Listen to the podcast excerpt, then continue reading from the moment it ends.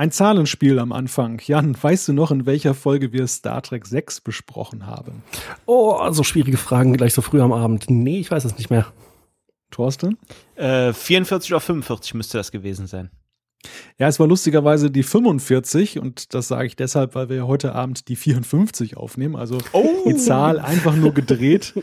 Ich war ja so ein bisschen erschrocken in der Vorbereitung für diese Sendung, wie lange das schon her ist, dass wir das letzte Mal über einen Star Trek-Film gesprochen haben. Also gefühlt war es für mich eigentlich vor drei Folgen. Ähm, tatsächlich ist es ja schon fast ein Jahr her, Oktober 2015. Wir schreiben jetzt, äh, ja, wir schreiben auch Oktober 2016. Wow. Also das ist wirklich beeindruckend und ich hoffe, dass jetzt nicht die Zahl äh, umgedreht ist und das Urteil auch, sondern ich hoffe, dass das Urteil gleichermaßen gut ausfällt wie bei Star Trek 6, aber das werden wir ja gleich mal sehen. Oh, da schauen wir mal. Ja, muss ich auch sagen, schauen wir mal. Also ich sage euch eins, wenn ihr mir diesen Film kaputt redet, ne? Dann gibt's gewaltig Ärger. Herausforderung angenommen. In diesem Sinne, in diesem Trackcast geht es um Star Trek Generations. Es geht um den siebten Kinofilm, dies und mehr. Jetzt in Trackcast 54. Hallo, hier ist Captain Riker und ihr hört den Trackcast. Energie, Energie. Trackcast, der Star Trek Podcast mit Jan-Patrick Schlame, Thorsten Kroke und Malte Kirchner. Mit dem siebten Star Trek Kinofilm erlebten wir 1995 den großen Generationswechsel. Die TOS-Crew verabschiedet sich mit einer kleinen Abordnung. Die TNG-Crew springt auf die große Leinwand. Es gibt wohl kaum einen Star Trek-Film, der höheren Erwartungen genügen musste. Aber mit dem heutigen Wissen können wir sagen, ja, es war vielleicht nicht der glücklichste Einstieg oder die glücklichste Entwicklung bei den TNG-Filmen. Sind die Ursachen dafür in diesem Auftaktfilm zu suchen? Darüber reden wir heute und mit dabei sind natürlich meine beiden Mitstreiter. Sie sind für den Trackers das, was der Nexus für Soren ist. Oh. der ist gut, ne? Der ist sehr schön. Herzlich willkommen Jan-Patrick Schlame in Hannover. Hallo allerseits. Und Thorsten Kroke in Köln. Einen wunderschönen guten Abend und ich begrüße an dieser Stelle natürlich auch wie immer unseren Moderator Malte Kirchner aus Wilhelmshaven, denn der ist für den Trackcast das, was der Emotionschip für Data ist.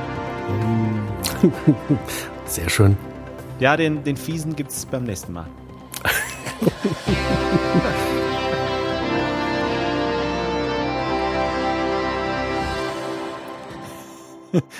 dann wüsste ich aber auch schon zu kontern. Dann würde ich diesen Gag mit dem Affen und den Ferengi nämlich mal auf euch anwenden. das ist ja sieben Jahre her.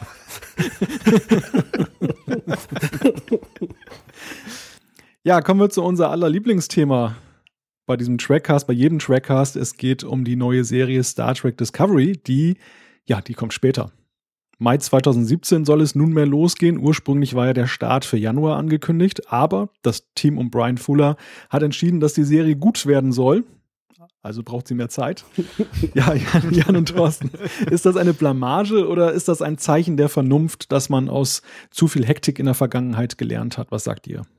Also ich finde, das ist ein völlig vernünftiger Schritt, denn wenn man jetzt die Produktion ja über äh, äh zu kurzfristig vornimmt oder überhetzt, das war das Wort, was ich gesucht habe, wenn man die Produktion überhetzt vornimmt, dann ist ja am Ende auch keinem gedient, dann äh, stimmt vielleicht die Qualität nicht oder es bleibt zu wenig Zeit, die äh, Schauspieler zu casten oder die Requisiten zu bauen, vielleicht auch die Drehbücher auszuarbeiten. Ich meine, die hetzt ja keiner. Das 50. Äh, das 50. Jubiläum wurde verpasst. Das war schon, äh, schon zur Ankündigung der Serie völlig klar. Insofern vier Monate später, pff, ja, ich finde es okay und ich hoffe, es ist eine gute Entscheidung. Ähm, ich habe das schon fast erwartet, da wir ja im Grunde genommen diesen halb äh, halbfertigen Trailer gesehen haben, der so ein bisschen lieblos war ähm, und äh, die, glaube ich, noch nicht vollständig gecastet hatten oder äh, sich nur auf den Hauptcast, äh, äh auf den Hauptcharakter festgelegt haben. Noch gar nicht, soweit ich weiß. Nee, die, die, die, nee, nee, die haben noch gar keinen gecastet. Genau, das war das, danke. Und äh, ja, also die, die Uhr läuft halt einfach unerbittlich und es wäre ultra knapp geworden. Und ich habe lieber, wenn man sich dann bei äh, der neuen Serie ein bisschen Zeit nimmt, auf das halbe Jahr kommt es jetzt auch nicht mehr an, ähm, als dass es ein Schnellschuss ist. Und von daher äh, alles okay. Also ich höre überwiegend positive Resonanzen darauf, dass das jetzt verschoben wurde. Ich spiele es mal den Boomern. Also Thorsten hat es ja schon schön aufgegriffen. Der Trailer war ja auch schon so ein Reinfall. Ähm, ich finde die ganze Kommunikation, die da läuft, ist eigentlich so, naja, semi-optimal. Ich finde, die, die Möglichkeiten des Internets, die werden irgendwie nur halbherzig genutzt. Irgendwie erfahren wir über Conventions hintenrum, äh, was da Sache ist, was da Neues äh, auf uns zukommt. Man macht da eine Streaming-Serie, aber man umgeht das Internet wie der Teufel das Weihwasser, habe ich so ein bisschen den Eindruck. Wo sind denn da die sozialen Medienaktivitäten, dass man jetzt zum Beispiel schon eine Facebook-Seite einrichtet, einen Twitter-Account und so weiter, eine Website? Es ist alles so ein bisschen, ja, halbherzig und dann eben jetzt diese, dieses Verschieben. Also für mich wirkt es so ein bisschen so, ja, ich weiß nicht, ähm, halb, halb gar. Also jetzt nicht so geplant, nicht, nicht, es ist nicht so ganz vertrauenserweckend, was da abläuft, finde ich. Und ähm, dazu passt ja auch, dass man das Jubiläumsjahr eigentlich schon so ein bisschen verpasst hat. Gut, da kann es Argumente für geben, aber jetzt diese weitere Verschiebung. Ich bin wirklich mal gespannt, was am Ende dabei herauskommt. Also ich werde zunehmend skeptischer, muss ich sagen. Ja, das ist so das Flughafen Berlin-Brandenburg-Syndrom. Eigentlich, eig, eigentlich sind wir fertig, wir haben aber elementare Sachen vergessen und nichts gegen die lieben Berliner. Aber ich glaube, man hat einfach den Hauptteil der Arbeiten da äh, unterschätzt. Ja gut, jetzt äh, wollen wir vielleicht zu dem Flughafen nicht allzu weit abdriften, sonst fange ich gleich mit Flugsimulationen an. ähm, ich möchte erstmal den Trailer so ein bisschen in Schutz nehmen. Also ja klar, von der äh, Qualität der, der gebotenen Bilder war das jetzt nicht die Qualität, die man von Star Trek gewohnt ist, aber ich finde, er hat schon Interesse geweckt. Also ich wollte schon wissen, okay, was hat's denn damit auf sich, mit dem Raumschiff, mit dem Raumdock? Was haben die sich bei der Registriernummer 1031 gedacht? Ich fand ihn jetzt nicht so schäbig. Aber was mich halt wundert, ist, dass seitdem gar nichts nachgekommen ist. Kein neuer Trailer nachgelegt oder eine überarbeitete Version davon. Und da muss ich jetzt Malte natürlich zustimmen, dass eben die, die PR-Abteilung komplett schläft. Also nach allem, was ich mitkriege, findet da gar nichts statt. Bis auf, dass vielleicht Brian Fuller auf irgendeiner Convention, auf der Comic-Con, glaube ich, äh, hat er die ersten Infos bekannt gegeben, äh, dann mal ein paar Sachen raushaut. Ich glaube, ich hatte schon mal angesprochen, ich finde es auch nicht geil, wenn man so einen unglaublichen Hype-Train fährt, wie das beispielsweise bei Star Wars passiert.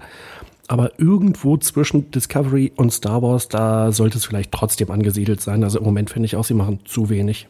Ja, aber da haben wir schon festgestellt, dass die Marketingabteilung eher semi ist.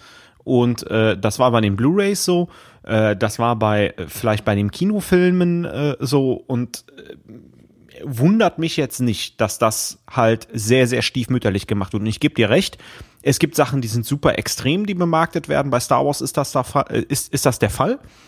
Ähm, aber bei anderen Sachen, finde ich, haben wir eine genau richtige Dosis auf, äh, auf normalen Wegen, äh, auf Social Media und das funktioniert halt überhaupt nicht. Also das muss man auch sagen. Also ja, und es ist ja noch ein qualitativer Unterschied, ob wir jetzt darüber reden, dass da Blu-rays beworben werden für Serien, die es schon mal gegeben hat, die man jetzt remastert hat, schlimm genug, aber wir haben es ja hier wirklich mit einem Hauptprodukt zu tun. Also hier, hier hängt ja wirklich auch die, die Zukunft des Franchise von ab. Machen wir uns nichts vor. Die Kinofilme sind die eine Schiene, die Serie ist die andere Schiene. Wenn die floppt, ja, dann ist das Thema Serie, glaube ich, wirklich tot für längere Zeit, nachdem es jetzt schon längere Zeit tot war, wohlgemerkt.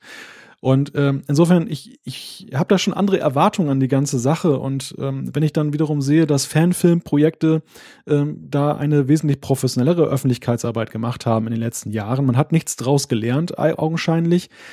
Und wir haben ja auch immer wieder darüber gesprochen, an welche Anforderungen haben wir in eine heutige zeitgemäße Star Trek-Serie.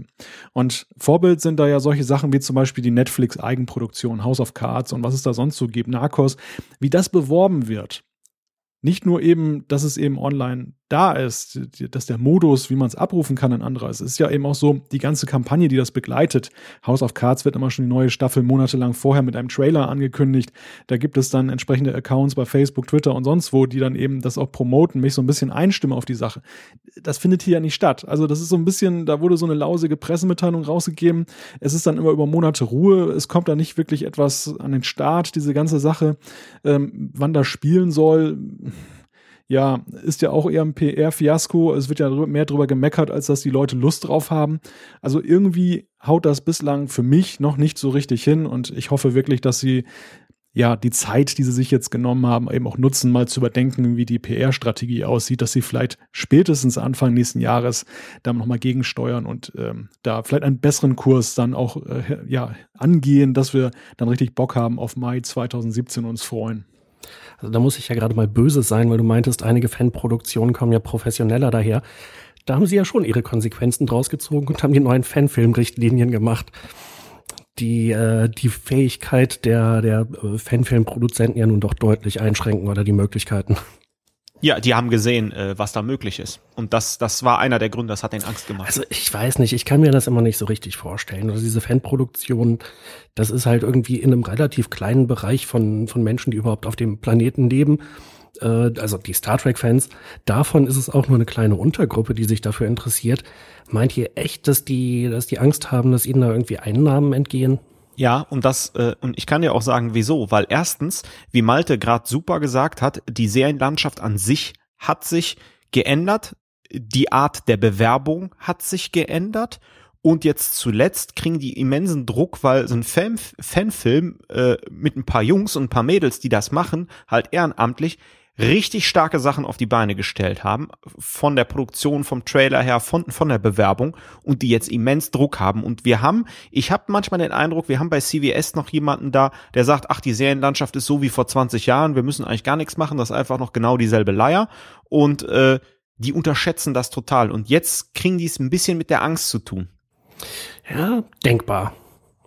Also ich vermute, die, die endgültige Antwort werden wir wahrscheinlich irgendwie in, in 30 Jahren äh, kriegen, wenn die Memoiren vom heutigen CBS-Chef erscheinen oder so. Ja, müsste Trackcast 59, müsste dann die Serie veröffentlicht werden, so Pi, Pi mal Daumen.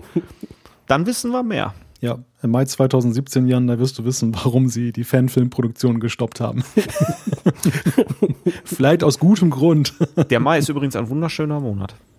Alles neu macht der Mai. Nee, ich habe dann Geburtstag. Ja, sag ich doch. Übrigens an dieser Stelle nochmal äh, Glückwunsch nachträglich. Ja, danke. Dir auch, Thorsten.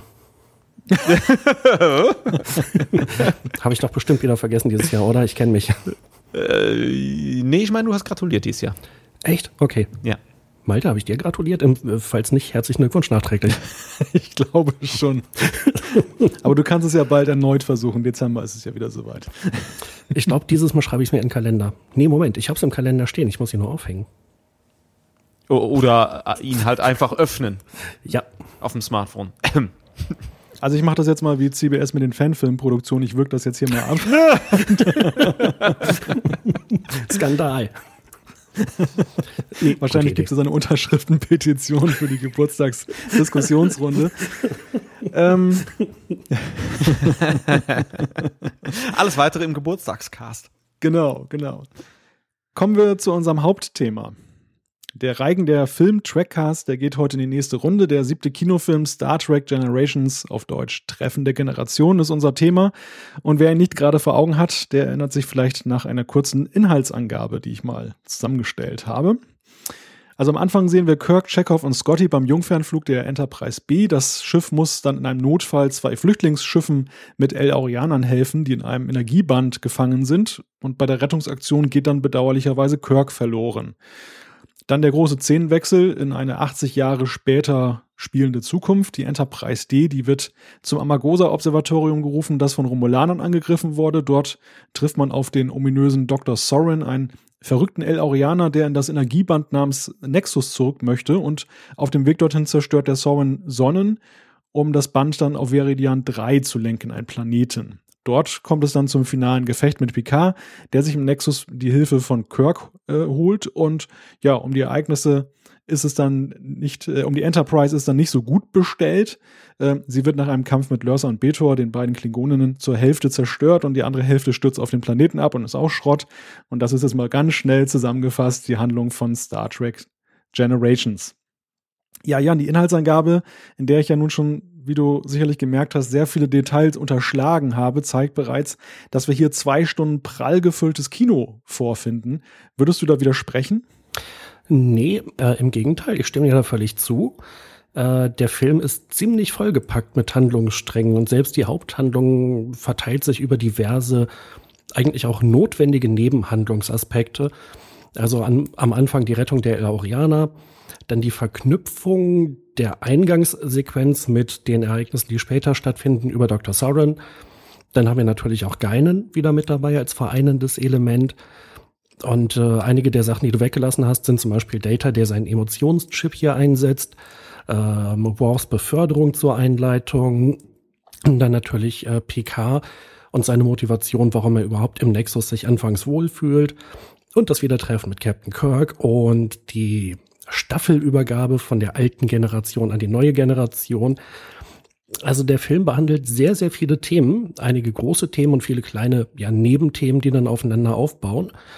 Und der ist in der Hinsicht definitiv sehr vollgepackt. Thorsten, wir haben ja hier, wie Jan jetzt auch bestätigt hat, einen sehr vollgepackten Film. Würdest du sagen, das sucht jetzt mit Vergleich, im Vergleich mit den weiteren TNG-Filmen seinesgleichen? Hm, ist eine schwierige Frage. Ich, ähm, ich bin bei der vollgepackten Handlung so ein bisschen hin und her gerissen, äh, um nochmal die er äh, erste Frage aufzugreifen. Ähm, da sind einige Sachen, die mir sehr, sehr gut gefallen, einige Sachen, die mir weniger gut gefallen. Zum Beispiel finde ich sehr, sehr gut, dass man halt diese äh, Geinen integriert hat und die Story um Geinen mit dem Nexus und Soren rumgespannt hat. Wir erfahren mehr über Geinen beispielsweise. Ähm, was ich eher schlecht finde, ähm, weil so ein bisschen unlogisch an einigen Stellen den Nexus an sich. Wenn man jetzt so ein bisschen Vergleich mit den anderen TNG-Filmen äh, zieht, muss ich sagen, wenn ich mir jetzt danach kommt ja noch der erste Kontakt, der Aufstand und Nemesis, muss ich sagen, gefällt mir ähm, Generations äh, in dem Vergleich sehr, sehr gut, weil er es schafft, das TNG-Feeling in an vielen Stellen rüberzubringen. Und das fand ich total toll. Hm, viele kritisieren ja, ja, ähm, die, die Lampen sind da durchgebrannt, anderes Set und so, aber das war ja auch so ein bisschen die Eingangsfrage. Wir hatten, äh, wir haben halt da echtes Kino-Feeling mit der Enterprise D und, ähm, und dieses Feeling kommt absolut gut rüber. Vielleicht, vielleicht nicht an jeder Stelle, aber an vielen Stellen. Da muss ich ein bisschen widersprechen ich stimme, stimme halt zu, dass es sehr viele Handlungselemente gibt und der Film vollgepackt ist, aber ich finde nicht, dass er damit oder dass ihn das wirklich gut macht, sondern mm, ich finde, es wirkt ein bisschen zu ambitioniert. Man hat zu viel reinbringen wollen. Mm, und am Ende wäre es, glaube ich, besser gewesen, sich mehr zu beschränken auf eine Kerngeschichte.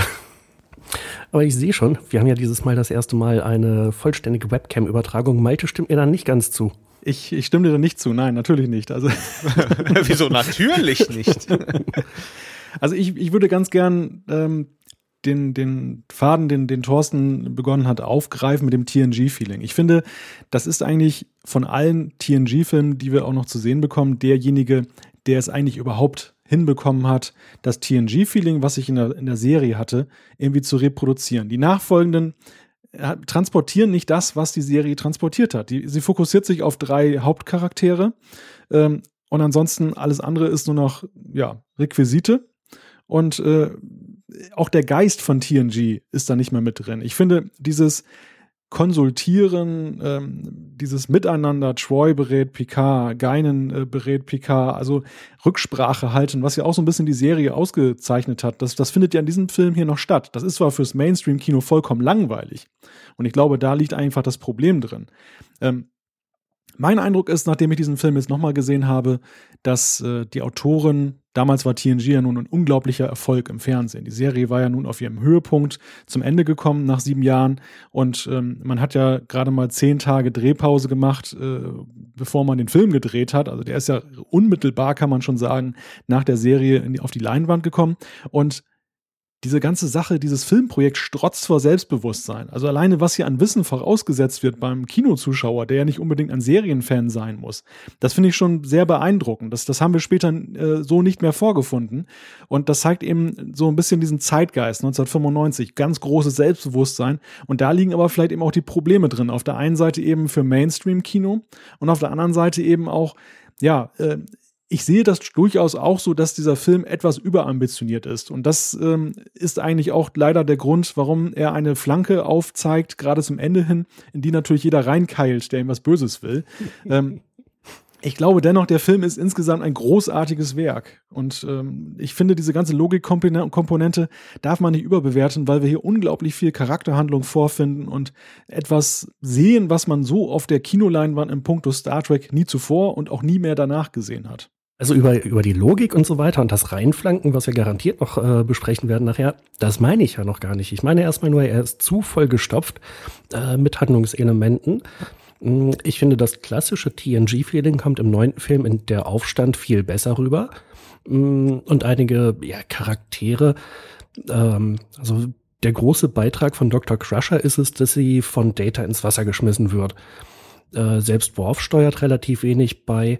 Ähm, Diana hat eine relativ gute Szene, als sie dem Captain dann, naja, so ein bisschen Händchen hält, äh, im wahrsten Sinne des Wortes. Aber dieser Versuch, alle Charaktere wirklich in die Handlung zu integrieren, hat nicht so richtig funktioniert. Ähm, das klappt eigentlich nur mit Picard, der natürlich durch die Ereignisse die Hauptrolle spielt mm, und mit Data durch den Emotionschip. Und Sean Riker geht eigentlich wieder unter. Der hat einen sehr kleinen Beitrag. Also allein der Versuch, alle Charaktere abzufrühstücken, klappt schon nicht richtig. Und dann hat man die ganze Zeit wieder neue Handlungselemente. Ich ähm, möchte euch an der Stelle beide unterstützen, weil ich finde, beide sprecht ihr Punkte an, die ich, ähm, die ich sehr wichtig finde. Deswegen versuche ich mal jetzt hier den Chefdiplomaten zu machen, äh, indem ich euch beiden äh, recht gebe. Ich weiß jetzt wieder langweilig für die Zuhörer. Ähm, ähm, ich finde es an vielen Stellen sehr gelungen, äh, mit Picards Familie und seine Reaktion darauf auch Troy zu konsultieren. Ich finde es an einigen Stellen aber so ein bisschen lieblos und zu vollgestopft. Beispielsweise Datas Emotionschip ist in der Sache. Data war viel, viel weiter in der Entwicklung. Er hat sich viel mehr Gedanken gemacht und jetzt, weil Kinofilm ist, jetzt hat man diese Handschelle nicht mehr der Serie aufgelegt. Jetzt bricht man das auf und ich finde, man hat das viel so mit dem Holzhammer gemacht und ähm, einige Sachen sind für mich zu stereotyp. Ich, ich gehe jetzt da mit dem ganz, mit dem ganz kleinen Lineal dran, weil vom Feeling her finde ich, das TNG-Feeling kommt rüber. Ähm, aber an vielen Stellen verfällt man in so ein Muster äh, zurück. Da war man schon längst drüber weg. Die Charaktere waren eigentlich weiter. Aber das ist jetzt schon Jammern auf sehr hohem Niveau. Wir waren in der sechsten, siebten TNG-Staffel, waren die Charaktere viel stärker, als sie im Kinofilm sind. Das ist aber vielleicht dem Kinofilm geschuldet und der Sache geschuldet, dass man so viel in die Handlung reingepresst hat oder reinpressen wollte. Ich sehe dein Argument, Thorsten. Ähm, ich glaube, die negative Bewertung rührt aber auch so ein bisschen daher, dass hier auch viele ja, Fäden begonnen wurden, an die man nicht mehr angeknüpft hat bei den nächsten Filmen. Also zum Beispiel der Emotionschip. Das ist so ein Thema, klar, ähm, das ist eigentlich gemessen an seiner Bedeutung hier fast ein bisschen überhastet gemacht worden. Wobei es liefert ja viel Stoff für diesen Film. Es liefert viele lustige Szenen. Es äh, ist ja auch wie ein Zahnrad, das in ein anderes greift, weil es zum Beispiel erklärt, warum Data jetzt versagt, als Jordi entführt wird. Also man hat es ja wirklich schön mit dieser Handlung verwoben. Es ist ja nicht so ein Ding, was jetzt nebenher läuft und überhaupt nichts mit dem anderen zu tun hat, sondern es ist ja irgendwie schon ein elementarer Bestandteil dieses Films. Nur was mir letztendlich fehlt, ist eine weitere Aufarbeitung in den kommenden Filmen. Das findet meines Erachtens viel zu wenig statt. Ja. Das, das spielte keine Rolle mehr. Warum verliebt sich Data zum Beispiel nicht in einem der Filme mal richtig oder so? Ja. Also das wäre so eine Sache gewesen, wenn man schon sagt, man demontiert einen der Hauptcharaktere der, der Serie, der ja gerade davon lebte, dass er eben der Android war, der keine Gefühle hatte. Äh, man verleiht ihm plötzlich Gefühle und dann nach dem siebten Film verliert man die Lust daran und, und macht das, ist das jetzt einfach selbstverständlich, dass er halt da so ein Gefühl hat? Ich, ich weiß nicht, das, das, das ist einfach so ein, ein Folgeproblem. Und das ist eigentlich so ein, so ein Ausdruck einer gewissen Konzeptlosigkeit oder dass man dann gemerkt hat, hm, Mainstream-Kino mit Serie funktioniert doch nicht so toll, ja, machen wir mal einen Actionfilm in Nummer 8. Und das, das ist eigentlich so das Problem, was ich da sehe. Dass, dass hier viele gute Ansätze geliefert werden, dass man dem Film in der Tat vorwerfen kann, dass er nicht immer was jetzt in Gänze draus macht. Aber es ist vor allem ein Problem davon, dass das wirkt für mich, dieser Film atmet die Luft eines Auftakts für ein, ein, eine mehrteilige Kinoserie. Und das war ja eigentlich auch mehr oder weniger gesetzt. Und die hat ja nicht mehr stattgefunden danach. Das waren ja alles Einzelfilme für sich, die man, egal wie man sie bewertet, gut oder schlecht, aber die standen für sich. Das, das war nicht so wie bei Star Wars, dass du jetzt eine durchgängige Handlung hast. Ja, und äh, eine Sache, ähm, äh, also vielleicht zwei Sachen. War of Diana geht nicht mehr weiter. Wir haben das ja auch schon mal andiskutiert. Und eine Sache ist ganz entscheidend für das TNG-Feeling. Das ist die Enterprise. Und das, was im anderen Kinofilm funktioniert aufgrund der Modernisierung, Star Trek 3 und danach haben wir, fühlen wir uns auf der neuen Enterprise A wieder total wohl, funktioniert hier nicht. Die Enterprise, und das haben die unterschätzt, ist ein Charakter hier auch wenn die Glühbirnen da durchgebrannt sind, ich mag diese Holzbrücke, die hat ein Update erfahren. Ich mag den flauschigen Teppich im Maschinenraum, Dr. Crushers Büro. Zehn vorne, mega geil. Und äh, die zerstören die Enterprise als Charakter, die Enterprise D, und die fehlt. Und damit ist der erste Schritt gemacht. Auch die Uniformen, auch verstehe ich auch nicht, was mit den Uniformen los ist, aber wir haben bekannte Uniformen noch in dem Film verschwinden dann und das zerstört dieses TNG-Feeling mit, mit, mit der Komponente Actionfilm und das geht dann nicht weiter. Und, und das, das meine ich mit TNG-Feeling ist da, aber man spielt die Karte nicht aus. Die Enterprise hätte man nicht zerstören müssen. Genauso wenig, wie man diesen Uniformwechsel hat durchführen müssen. W warum? Der Uniformwechsel, das ist ja irgendwie so äh, ohnehin so ein Thema. Das ist ja ein, ein wirklich wilder äh, Mix von Uniformen, mal die alten, äh, mal die neuen. Das ist ja überhaupt nicht erkennbar, warum. Und ich meine, das ist, äh, äh, wie teuer war der Film? 30 Millionen oder so dass es dann irgendwie dran scheitert, da noch ein paar Uniformen zurechtzuschneidern oder aus der Requisite zu holen aus der Garderobe. Ja, die wollten recyceln. Ne? Nein. Malte. Nein. Es, äh, diese Uniformgeschichte habe ich kurioserweise auch Jahre in Unkenntnis gelebt, warum das so war. Ich habe immer gedacht, das war ja seinerzeit so, DS9 lief ja parallel mit der anderen Uniform, TNG flog immer weiter mit der alten Uniform. Es war ja schon zu Serienzeiten nie so richtig aufgelöst worden, warum die einen mit der einen Uniform und die anderen mit der anderen unterwegs sind. Und kann man sagen, na gut, das ist wie bei der Polizei, schleichender Wechsel, obwohl in Zeiten des Replikators ist es ja eigentlich kein Problem, da muss ja nicht jetzt erstmal teuer geliefert werden. Es ist aber nicht so, dass man hier mit dem Film versucht hat, das zu harmonisieren, indem man dieses Kuddelmuddel veranstaltet hat, sondern es ist schlichtweg so, es gab wohl den Plan, eine komplett neue Uniform schon einzuführen mit, mit diesem Film. Es gab sogar schon eine, eine Actionfigur, die sogar in Handel gelangt ist, weil man das irgendwie dann zu spät gestoppt hat. Nee, echt? Und äh, ja, nachzulesen bei Memory Alpha. Also es ist, es ist so, diese, diese neue Uniform wurde in letzter Sekunde quasi gestoppt und dann hatte man das Problem, ähm, was machen wir jetzt mit den Uniformen? Und irgendwie war dann man wohl nicht so glücklich mit der alten Uniform und ähm, wusste jetzt auch nicht, was, was machen wir. Also haben sie dann, ähm, dann einfach ein, eine Mixtur genommen. Die neue Uniform wurde dann teilweise maßgeschneidert für PK und Data, habe ich gelesen. Und äh, für die anderen gab es dann halt gar keine neuen, deshalb haben sie dann teilweise auch wieder die alten getragen. Riker hat sich die äh, geliehen von Avery Brooks. Nee, das gibt's doch gar nicht. Das ist, das ist auch der Grund, warum man geil. die Ärmel immer hochgekrempelt hat. Also das ist nicht so, dass das so eine, am Ende sieht man ihn ja so allein auf der Brücke, wie er diesen Captain's Chair nochmal so wehmütig anguckt. Die hat nicht gepasst, die Uniform. Die von Jordi hat auch nicht gepasst. Die ja. hat nicht gepasst, die Ärmel waren zu lang. Die sehen ja, da sehen ja einige in dem Film so aus, als wenn ihnen die Uniform eine Nummer zu groß ist. Und das, das hat schlichtweg damit zu tun, ja, man hat dann eben die Requisite von Deep Space Nine ge geplündert und geguckt, was hat man noch so über. Der Avery Brooks dann auch einen fetten Otter, ne? Der Riker, der kann auch ein Klavier tragen. und das ist schlichtweg der Grund, warum dieses Uniformchaos da entstanden ist. Ah, okay, passend dazu habe ich ja nachgelesen, dass die Produktion mehrfach vorverlegt wurde um äh, diverse Monate. Also ich glaube, das wurde mehr vorverlegt, als Discovery jetzt gerade verspätet ist. Mm, das könnte natürlich dann auch noch mit reinspielen, dass so eine Entscheidung in letzter Sekunde dann halt wirklich sehr, sehr knapp fällt.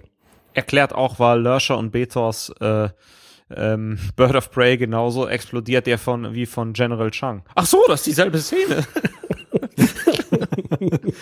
Das, das machen die immer so, diese, diese Bird of Praise, Thorsten. Ja, aber die wurden ausgemustert wegen defekter Plasmaspulen, haben wir gelernt. Das ist übrigens Techno-Bubble vom Feinsten. Ja. ja, genau wie in der Serie.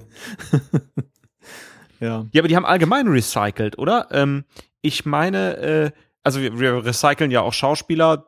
Tuvok hat ja auch seinen x-ten Auftritt da.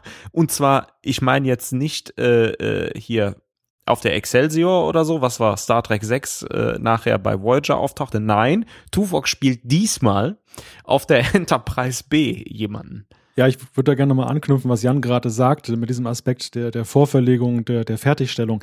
Das ist ja auch so ein Thema, was wir hier ja verschiedentlich auch äh, thematisiert haben, ähm, dass die Autoren unter einem erheblichen Druck standen, ähm, dementsprechend sie auch ausgebrannt fühlten, was ja dann vor allem für die späteren Serien zum Tragen kam. Und hier erleben wir, finde ich, schon so einen ersten Höhepunkt dieser Entwicklung. Also es war in der Tat so, das habe ich auch gelesen, dass der Film dann eigentlich erst später erscheinen sollte.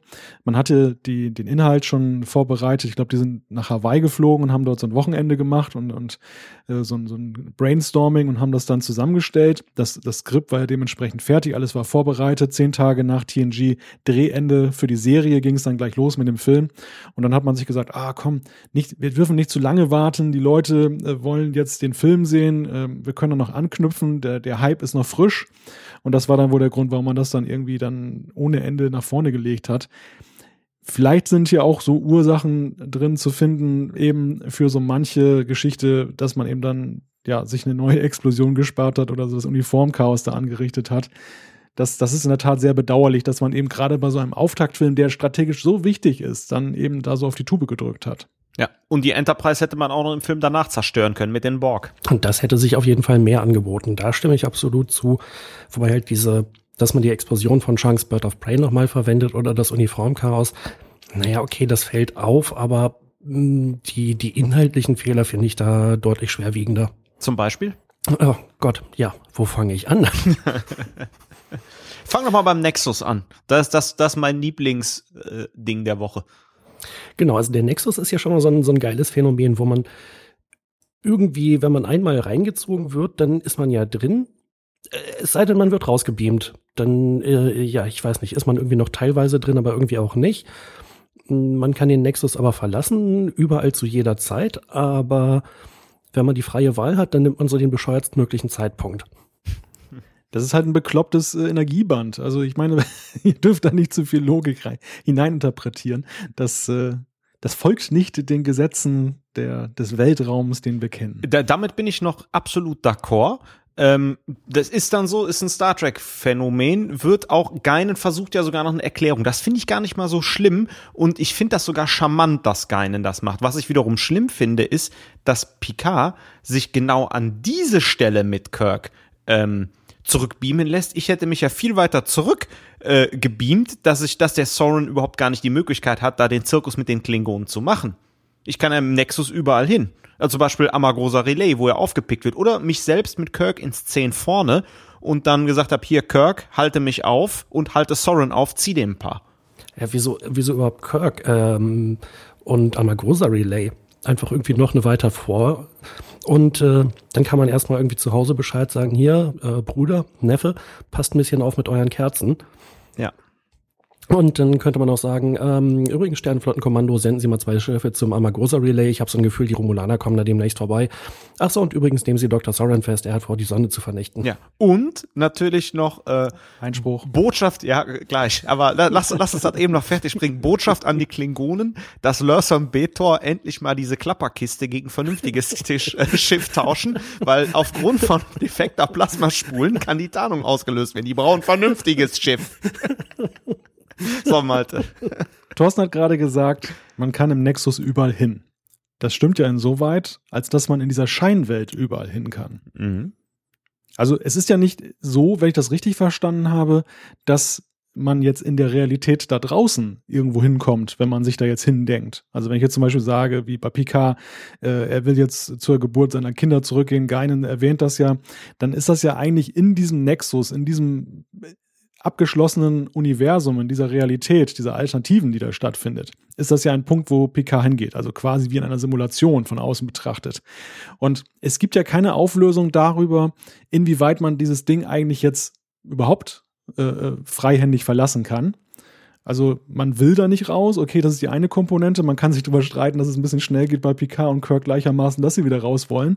Aber ähm, die, die, äh, sag ich mal, Frage wissenschaftlich, komme ich aus dem Ding überhaupt wieder raus? Oder ist das, was Picard und, und Kirk da machen, möglicherweise auch nur ein, ein Wunschgedanke und in Wirklichkeit haben alle Filme danach dann in diesem Uni abgeschlossenen Universum da gespielt und, und, die Enterprise, die ist matsch oder vaporisiert von dieser Welle und eigentlich ist alles dann im Eimer gewesen. Das ist eigentlich die spannende Frage, die für mich am Ende herauskam. Ich meine, es ist ja die begünstigende äh, These, dass man sagt, äh, das, das hat alles in einer alternativen Realität stattgefunden, diese ganzen schlechten TNG-Filme danach, die hat es gar nicht gegeben. das macht für mich einiges gerade.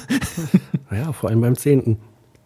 Mm, okay, aber dann, dann wäre ja die Frage, wie schaffen es sowohl Picard als auch Kirk ausgerechnet, bevor der Nexus auf Iridian 3 ankommt, da aus dem Nexus auszusteigen, bevor der Nexus da war. Vielleicht spult dieses Ding Star Trek-Style-mäßig, weil es der Nexus ist, immer irgendwie eine Viertelstunde zurück. Wenn man sagt, ich will das Ding verlassen, geht er an die Stelle, wo man reingegangen ist, minus 15 Minuten oder so. Tja, also dann, dann wäre es doch sinnvoller gewesen, Picard mitzunehmen auf die Enterprise B und dafür zu sorgen, dass sie die Reparaturen schneller durchführen, damit niemand ums Leben kommt. Ja, aber dann wäre Picard ja quasi in der Zeit festgesetzt. Ist ja auch nicht toll. eine denkbare Erklärung wäre es gewesen, zu sagen, dass man, wenn man da raus möchte aus dem Nexus ähm, und das in der Zeit rückwärts machen möchte, man eben nur zu dem Zeitpunkt da raus kann und in dem Umfeld, wo man auch reingekommen ist. Und dann ja, würde so ein bisschen ein Schuh draus werden. Das klang aber nicht so für mich. Nee, das Problem ist die Herleitung, dass das Picard gezielt sagt, komm, wir, wir müssen auf Veridian 3, woher weiß er das? Oder wieso legt er sich darauf fest, äh, dass man dorthin geht? Wenn er jetzt erfahren hätte, dass man es nicht anders kann, okay, dann wäre das ein bisschen anders gewesen, dann wäre es plausibel gewesen. Es fehlt so ein bisschen, eigentlich fehlt ein Halbsatz, der das mal erklärt. Der, der eben sagt, das ist halt so und so und man kann nur in einem bestimmten Zeitfenster zu einem, an einem bestimmten Ort wieder rausspringen und dann würde das einen Sinn machen es fehlt einfach und vielleicht ist das so ein bisschen dem Druck der Überfüllung dann auch gerade bei der Auflösung geschuldet, dass äh, das dann nicht erklärt wird. Und das ist eigentlich auch so der Kritikpunkt, den ich gelten lasse, dass ähm, die Auflösung des Ganzen, dieser, dieser Film äh, kommt ja eigentlich erst so in den letzten 20, 30 Minuten sehr schnell in diese Phase, wo er beginnt, die Dinge jetzt mal aufzulösen, zu einem Ergebnis zu bringen. Und das geht alles wirklich extrem schnell. Das, das, äh, das ist eigentlich gemessen an dem Vorlauf total übereilt. Und da passieren eigentlich auch die schlimmsten Fehler in meinen Augen. Also die, die schlimmsten Unterlassungen in dem Sinne, dass man hinterher als Zuschauer fragend dann da ist, na Moment, warum haben die jetzt so schnell den Nexus verlassen? Was, was, was ich finde diesen Effekt da mit den Christbaumkugeln drin und draußen, dass man da diese mutmaßlich Implosion dieser Sonne da sieht, finde ich ja irgendwie charmant. Aber es wird, sag ich mal, für den ungeübten Zuschauer oder für den erstmaligen Zuschauer überhaupt nicht deutlich, was das bedeuten soll. Ich musste mir diese Szene auch mehrfach angucken und ich bin mir bis heute nicht sicher, ob die mir wirklich das damit sagen wollten, was ich denke.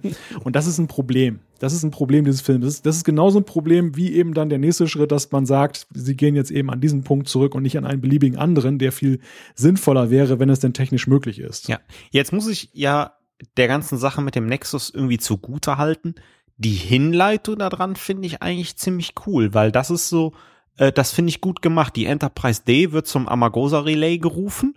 Da ist irgendwas passiert, die machen erst so eine äh, Analyse, gucken sich da alles an und danach gibt's ja noch diese wunderbare Szene in der Kartografie, wo die herleiten, dass Soren Sonnen zerstört, weil das die Gravitation ändert und den Kurs dieses Energiebandes, was der Nexus ja ist, irgendwie ändert. Ähm, bis zu diesem Punkt finde ich das eigentlich alles ziemlich cool. Ähm, äh, die Herleitung und Storytechnisch. Nur dann wird's halt, äh, wie, wie wir jetzt festgestellt haben, auch so ein bisschen äh, schwierig oder äh, absurd oder hat halt seine Schwächen. Mhm. Die, die Szene in der Kartografie fiel mir auch gerade wieder ein. Die ist richtig toll gemacht. Die hat mir gut gefallen. Das ist eine richtig schöne, gute Erklärung und dann auch noch so eine Charaktergeschichte mit Data eingebaut, der jetzt seinen Chip mhm. hat und nicht deaktivieren kann und an sich selbst zweifelt. Mm. Und dann ist aber schon wieder die nächste Sache. Das wird zwar angesprochen, aber nicht erklärt. Und zwar, warum fliegt er nicht mit einem blöden Schiff in den Nexus? Am Anfang des Films ist das ja schon offensichtlich der Grund, dass er in den Nexus reinkommt, weil er gerade auf einem Schiff war, was da irgendwie drin gestrandet ist. Und der ist ja nur gegen seinen Willen quasi da vom Teleporter rausgeholt worden. Das heißt halt nur, das geht nicht, ein Schiff würde dabei zerstört werden. Aber so richtig Sinn macht das nun irgendwie auch nicht, denn nachdem der Nexus da auf Iridian 3 ankommt, ist ja kurz danach schon die explodierende Sonne und der Planet ist dann auch futsch. Auch wieder so ein fehlender Halbsatz in meinen Augen. Es hätte eigentlich als Erklärung genügt, dass man sagt, klar, man kann mit dem Schiff da auch reinfliegen und äh, kommt dann in den Nexus rein, aber es klappt nur in einem von zwei Fällen. Und, und Soren will in 100 Prozent der Fälle da reinkommen. Und deshalb muss es auf den Planeten lenken. Ja, also das wäre für mich ja. so eine denkbare, einfache und plausible Erklärung gewesen, die eben dann fehlt. Aber ich möchte eigentlich hier ganz gerne nochmal wieder da ein, mich einklinken, wo Thorsten gerade angesetzt hat. Nämlich, ich finde, die Stärke dieses Filmes, und das, und das erleben wir eben in der Herleitung, das ist eigentlich das Großartige, was hier über eine Stunde aufgebaut wird, ist eben, wir erleben hier einen Film, wo die Motive des Bösewichts und ähm, die Probleme selber auch der, der Hauptcharaktere da für empfänglich zu sein, deckungsgleich fast sind. Also, dass man Picard in diese, diese Situation bringt mit dem Verlust seiner Familie, mit dem Überdenken so seines ganzen Lebens und ähm, dieser Versuchung, es nochmal anders zu machen, dass das zeitgleich passiert mit einem Bösewicht, der, der da schon ja, einen Schritt weiter ist, der, der eben für sich entdeckt hat, das ist eben meine einzige äh, Möglichkeit, wieder zum Glück zu finden. Und er ist ja eigentlich eine tragische Figur. Er ist jetzt auch nicht so ein Bösewicht, so wie bei späteren TNG-Filmen, der einfach nur böse ist, weil er böse ist, sondern der, der Mann hat ja irgendwie ein Motiv, auch wenn er relativ wenige Dialogzeilen hat, Zeilen hat, ähm, das für den Zuschauer irgendwo ein Stück weit, ja, ich muss sagen, bei mir Mitgefühl ausgelöst hat. Also ich kann den irgendwie verstehen, was der da macht. Absolut nachvollziehbar. Und, und das ist eigentlich so die, die große Stärke dieses Charakterkino, was man hier wirklich sieht. Diese, sowohl auch von, der, von den Charakteren als auch der Storyline dass man wirklich so einen plausiblen Konflikt hat, eine, so ein, ein wirklich tiefes Dilemma, was man eben auch auf der großen Leinwand besser darstellen kann als in der Serie. Ähm, da, da finde ich, sind sie wirklich auf dem richtigen Weg und das haben sie auch so. Dieser Film ist einfach unglaublich stimmungsvoll. Das muss ich einfach sagen. Also ich, ich liebe ihn deshalb. Das ist wirklich ein, ein großartiges ah. Stück Star Trek. Ähm, also gerade die, die Motivation von Dr. Sauron, unbedingt in diesen Nexus zurückzukehren, finde ich interessant aber dass er deswegen bereit ist, mehrere hundert Millionen Leute draufgehen zu lassen, mm, das ist mir dann schon wieder ein bisschen zu übertrieben. Ich hatte mal einen interessanten Gedanken und zwar, dieser Nexus äh, wird teilweise behandelt wie eine Droge, mm, wo äh, dem, dem, was weiß ich, Süchtigen oder dem Konsumenten eigentlich alles andere völlig egal geworden ist. Und ich weiß nicht, sehe nur ich das so oder ist äh, soll dieser Nexus so ein bisschen so eine ja, Drogenabhängigkeitsparabel darstellen. Ja, die nur extreme Nebenwirkungen hat. Mhm. Jedenfalls in den, in den Handlungsschritten, die Soren äh, durchführt. Weil wahrscheinlich, und das ist auch so eine Sache, und Malte hat das gerade schon gesagt, im Halbsatz kann man das erklären. Es funktioniert ja. Kirk landet ja über ein Schiff da drin. Nur halt, da geht halt die Luke auf, beziehungsweise so ein Peitschenhieb kommt da an die Seite und Kirk landet ja da. Nur wahrscheinlich äh, Geinen landet übrigens auch da oder irgendwie so halb da oder war da mal drin oder wie auch immer. Also offensichtlich kann man schon da rein, nur das ist halt nicht klar. Und ähm, ja. Also ich, ich finde ja, dass das hat eher so eine fast schon religiöse Komponente. Das ist so ein bisschen das Paradies. Weil da so stellt man es sich ja vor. Man, man findet dort alles vor, was man möchte. Okay, wenn so es das Paradies aussieht, dann will ich in die Hölle. da sind die Leute auch knapper bekleidet, habe ich gehört.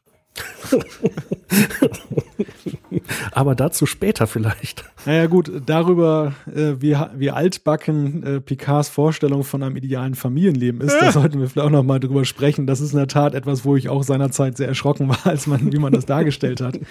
Ähm, ich glaube aber, diese religiöse Komponente hier, die ist, die ist wirklich da. Dieses ganze Setting ja schon, das, das Geinen umgeben von vielen Kerzen dann diese ganze Geschichte erzählt, was es mit dem Nexus auf sich hat, dieses, äh, diese Engelschöre, die dann halt in dem Soundtrack dann erklingen, als Picard da eintritt, dass man ausgerechnet Weihnachten also Weihnachten ne? in Star Trek, wo man ja nicht mehr an Götter glaubt und so weiter, dann da als Setting nimmt.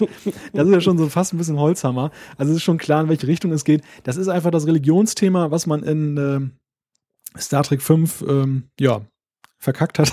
Das hat man hier dann, das hat man hier dann, finde ich, neu aufgegriffen, anders aufgegriffen, gelungener aufgegriffen, wie ich finde. Und äh, ja, das ist halt die große Versuchung. Also das, man geht ja natürlich auch so ein bisschen hart an die Charaktere von TNG ran, weil man ihnen eine, eine Versuchung liefert, die sie ja während der Serie so nicht hatten. Ähm, dass man den, den Wissenschaftler, ähm, den Diplomaten damit zu fangen versucht, dass ähm, er jetzt an einer, einer geradezu biblischen Versuchung erliegt und so weiter. Das ist ja auch ein ganz interessantes Thema, was man da, da einfach jetzt gegriffen hat. Und das, das macht es andersartig, aber auf irgendeine Weise eben auch reizvoll, unsere bekannten Charaktere in diesem Setting zu sehen, wie sie damit umgehen. Ja, aber hier wiederum finde ich, ähm, handeln sie nicht immer so, wie, wie ich es erwartet habe, wenn ich da sechste, siebte Staffel TNG äh, anpacke. Ja, also ich glaube, diese ganze Geschichte mit Picard im Nexus, die, die kann überhaupt nur funktionieren, weil er vorher seinen Bruder und seinen Neffen verloren hat und weil Diana dann plötzlich erkennt, wie unglaublich wichtig ihm seine Familie war, die wir in der ganzen Serie ein einziges Mal gesehen haben. Hm, wenn sie das nicht eingebaut hätten, dann hätte man sich ja noch viel mehr gefragt, was bindet ihn eigentlich an diesen Nexus oder warum hat das für ihn so eine plötzlich so eine Bedeutung, wo wir doch alle wissen, er ist äh, Raumschiff-Captain, er ist äh, Forscher, er ist Archäologe, aber er ist irgendwie kein Familienmensch, der schert sich wahrscheinlich auch nicht um Weihnachten.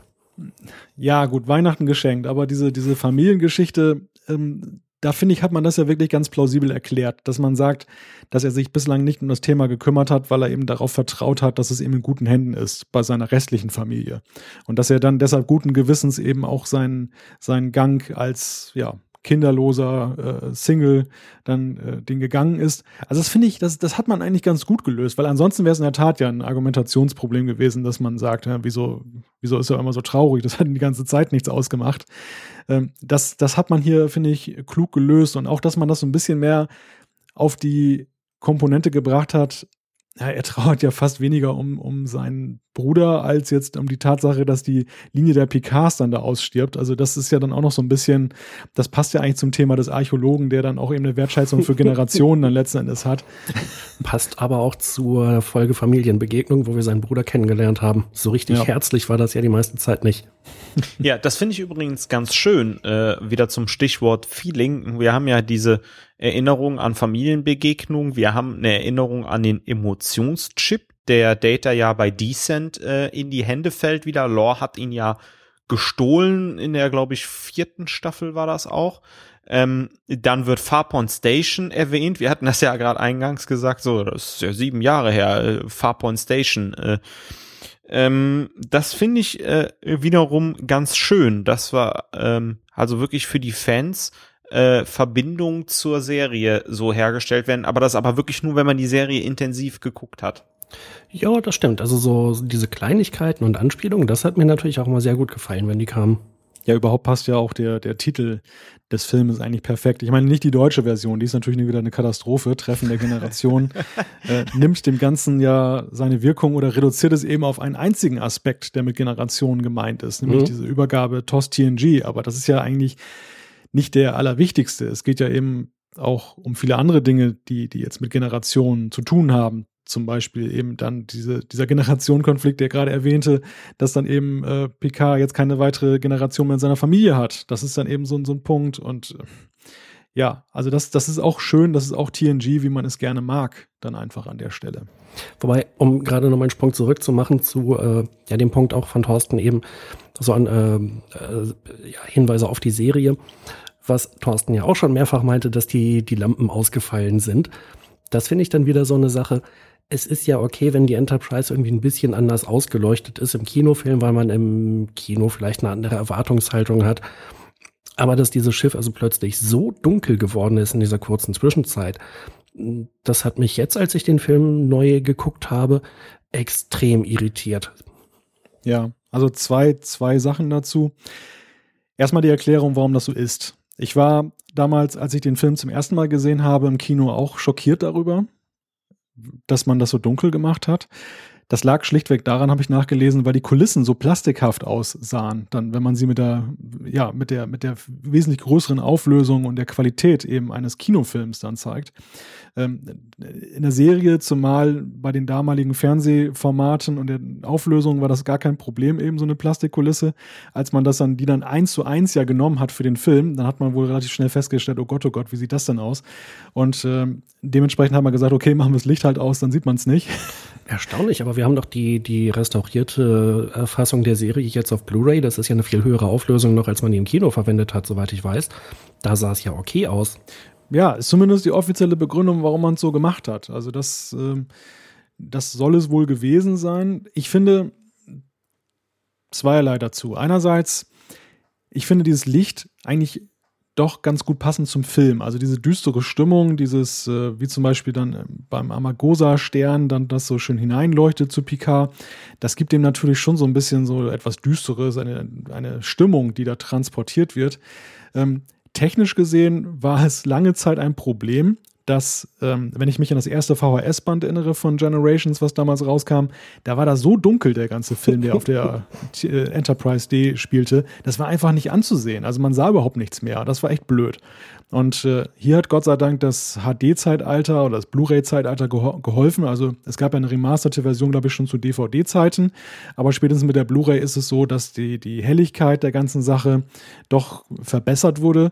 Und wenn man sich das jetzt anguckt, dann, dann ist es eben so, dass das jetzt eben passabel dunkel ist. Aber es ist natürlich in der Tat für jeden Serienfan erstmal ein Kulturschock gewesen. Ähm, das war immer richtig alles schön klinisch hell erleuchtet und jetzt plötzlich sind die Lichter aus. Was soll das? Ne? Das ist klar. Ja, vor allen Dingen, ähm, ich habe tatsächlich noch diese Urversion auf DVD, dass die VH, das VHS nur irgendwie digitalisiert. Unglaublich furchtbar und tatsächlich ist echt ein markanter Unterschied, wenn man es sich auf HD anguckt. Was ich positiv an der Sache finde, ist, Malte hat das ja auch schon angesprochen, Amagosa Relay und auch 10 vorne.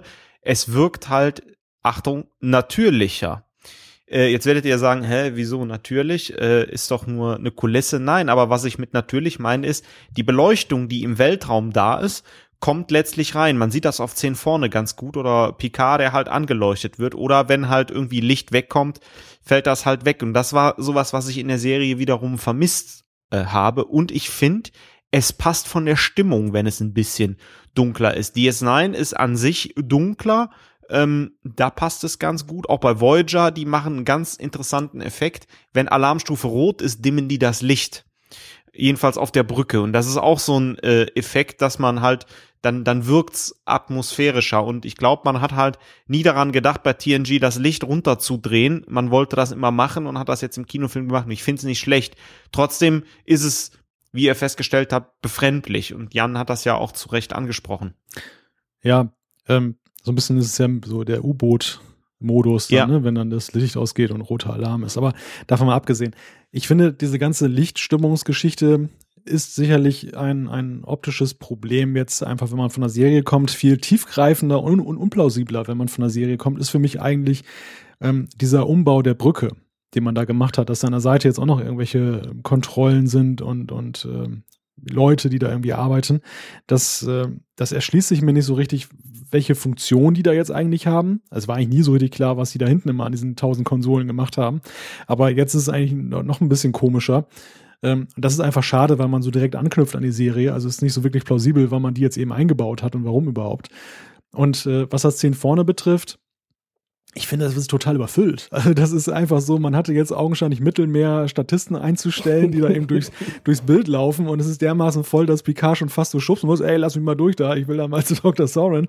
Das, das kennen wir aus der Serie ja so auch nicht, wo es ja eben dann eher doch die lockere Atmosphäre war und nicht da so eine, ja, so, so eine Party da, wo, wo alle so dicht auf dicht stehen. Ja, das ist die Erfahrung aus DS9. Da haben sie gemerkt, dass wenn das Quarks voll ist, dass die Szene funktioniert.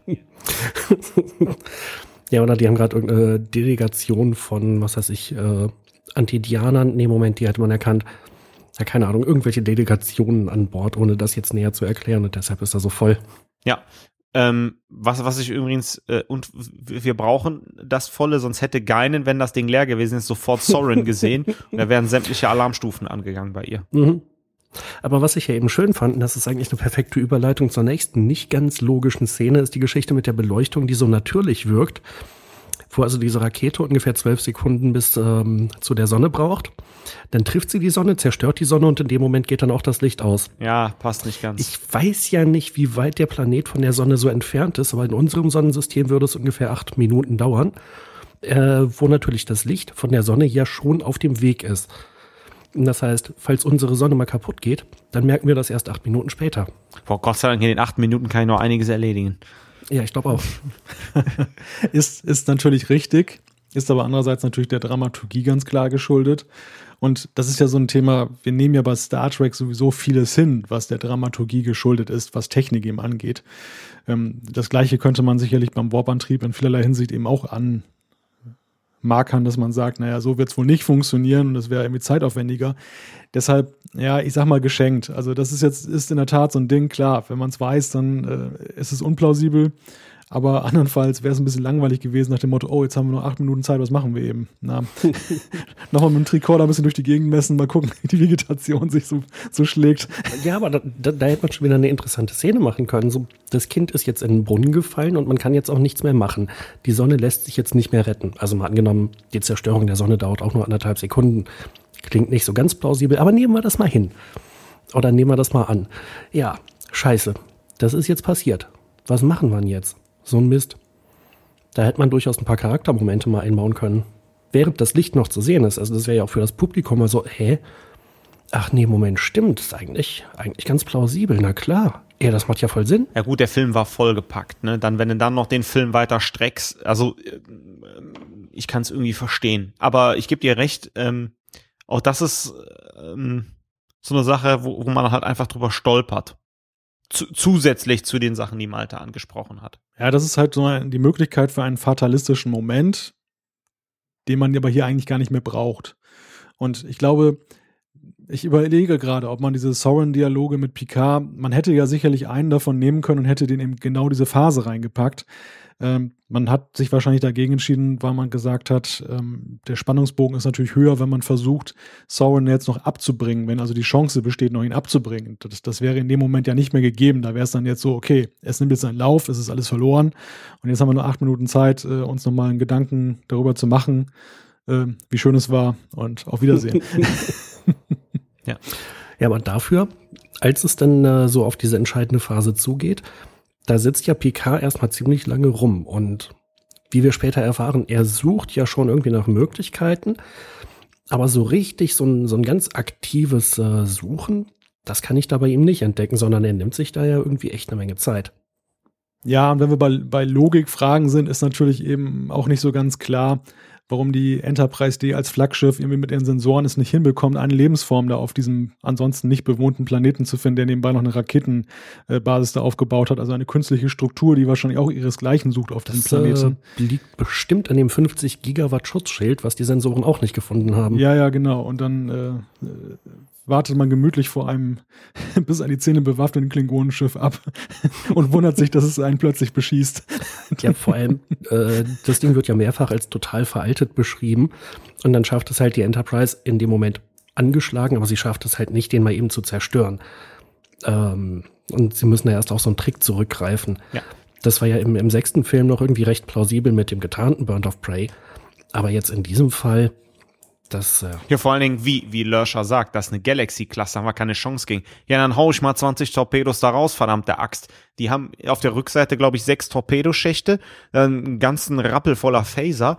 Das, selbst ohne Schilde äh, soll der Worf da mal ein paar Knöpfe drücken, die, die, die, die schieße ich kaputt. Ja. ja. Der ja, Meinung es, bin ich auch. Es, es wird viel zu wenig von der Enterprise geschossen, obwohl sie ja nun massiv unter, unter Beschuss sind. Also die diplomatische Zurückhaltung erschließt sich einem da nicht mehr. Und es ist ja nicht so, dass ihre Waffensysteme ausgeschaltet waren. Äh, die andere Sache ist eben die, also spätestens seit den Borg weiß man doch, wenn die Schildfrequenz erkannt ist, dann muss man die Schildfrequenz modulieren. Stimmt, guter also Hinweis. Augenscheinlich ja. gibt es ja irgendwo einen Knopf, um das zu ändern. Das ist ja nicht irgendwie Gott gegeben, dass sie jetzt bei 206,75 liegt, sondern dann, da kann man wahrscheinlich, hier muss so ein Stellrad im Maschinenraum, da kann man dran drehen und wahrscheinlich diesen großen Schaltschrank. 257,4 bitte. Okay. Ja, da haben wir die 47 wieder. Die taucht, glaube ich, zweimal auf in dem Film. Ne? Das andere Mal das 47 Überlebende.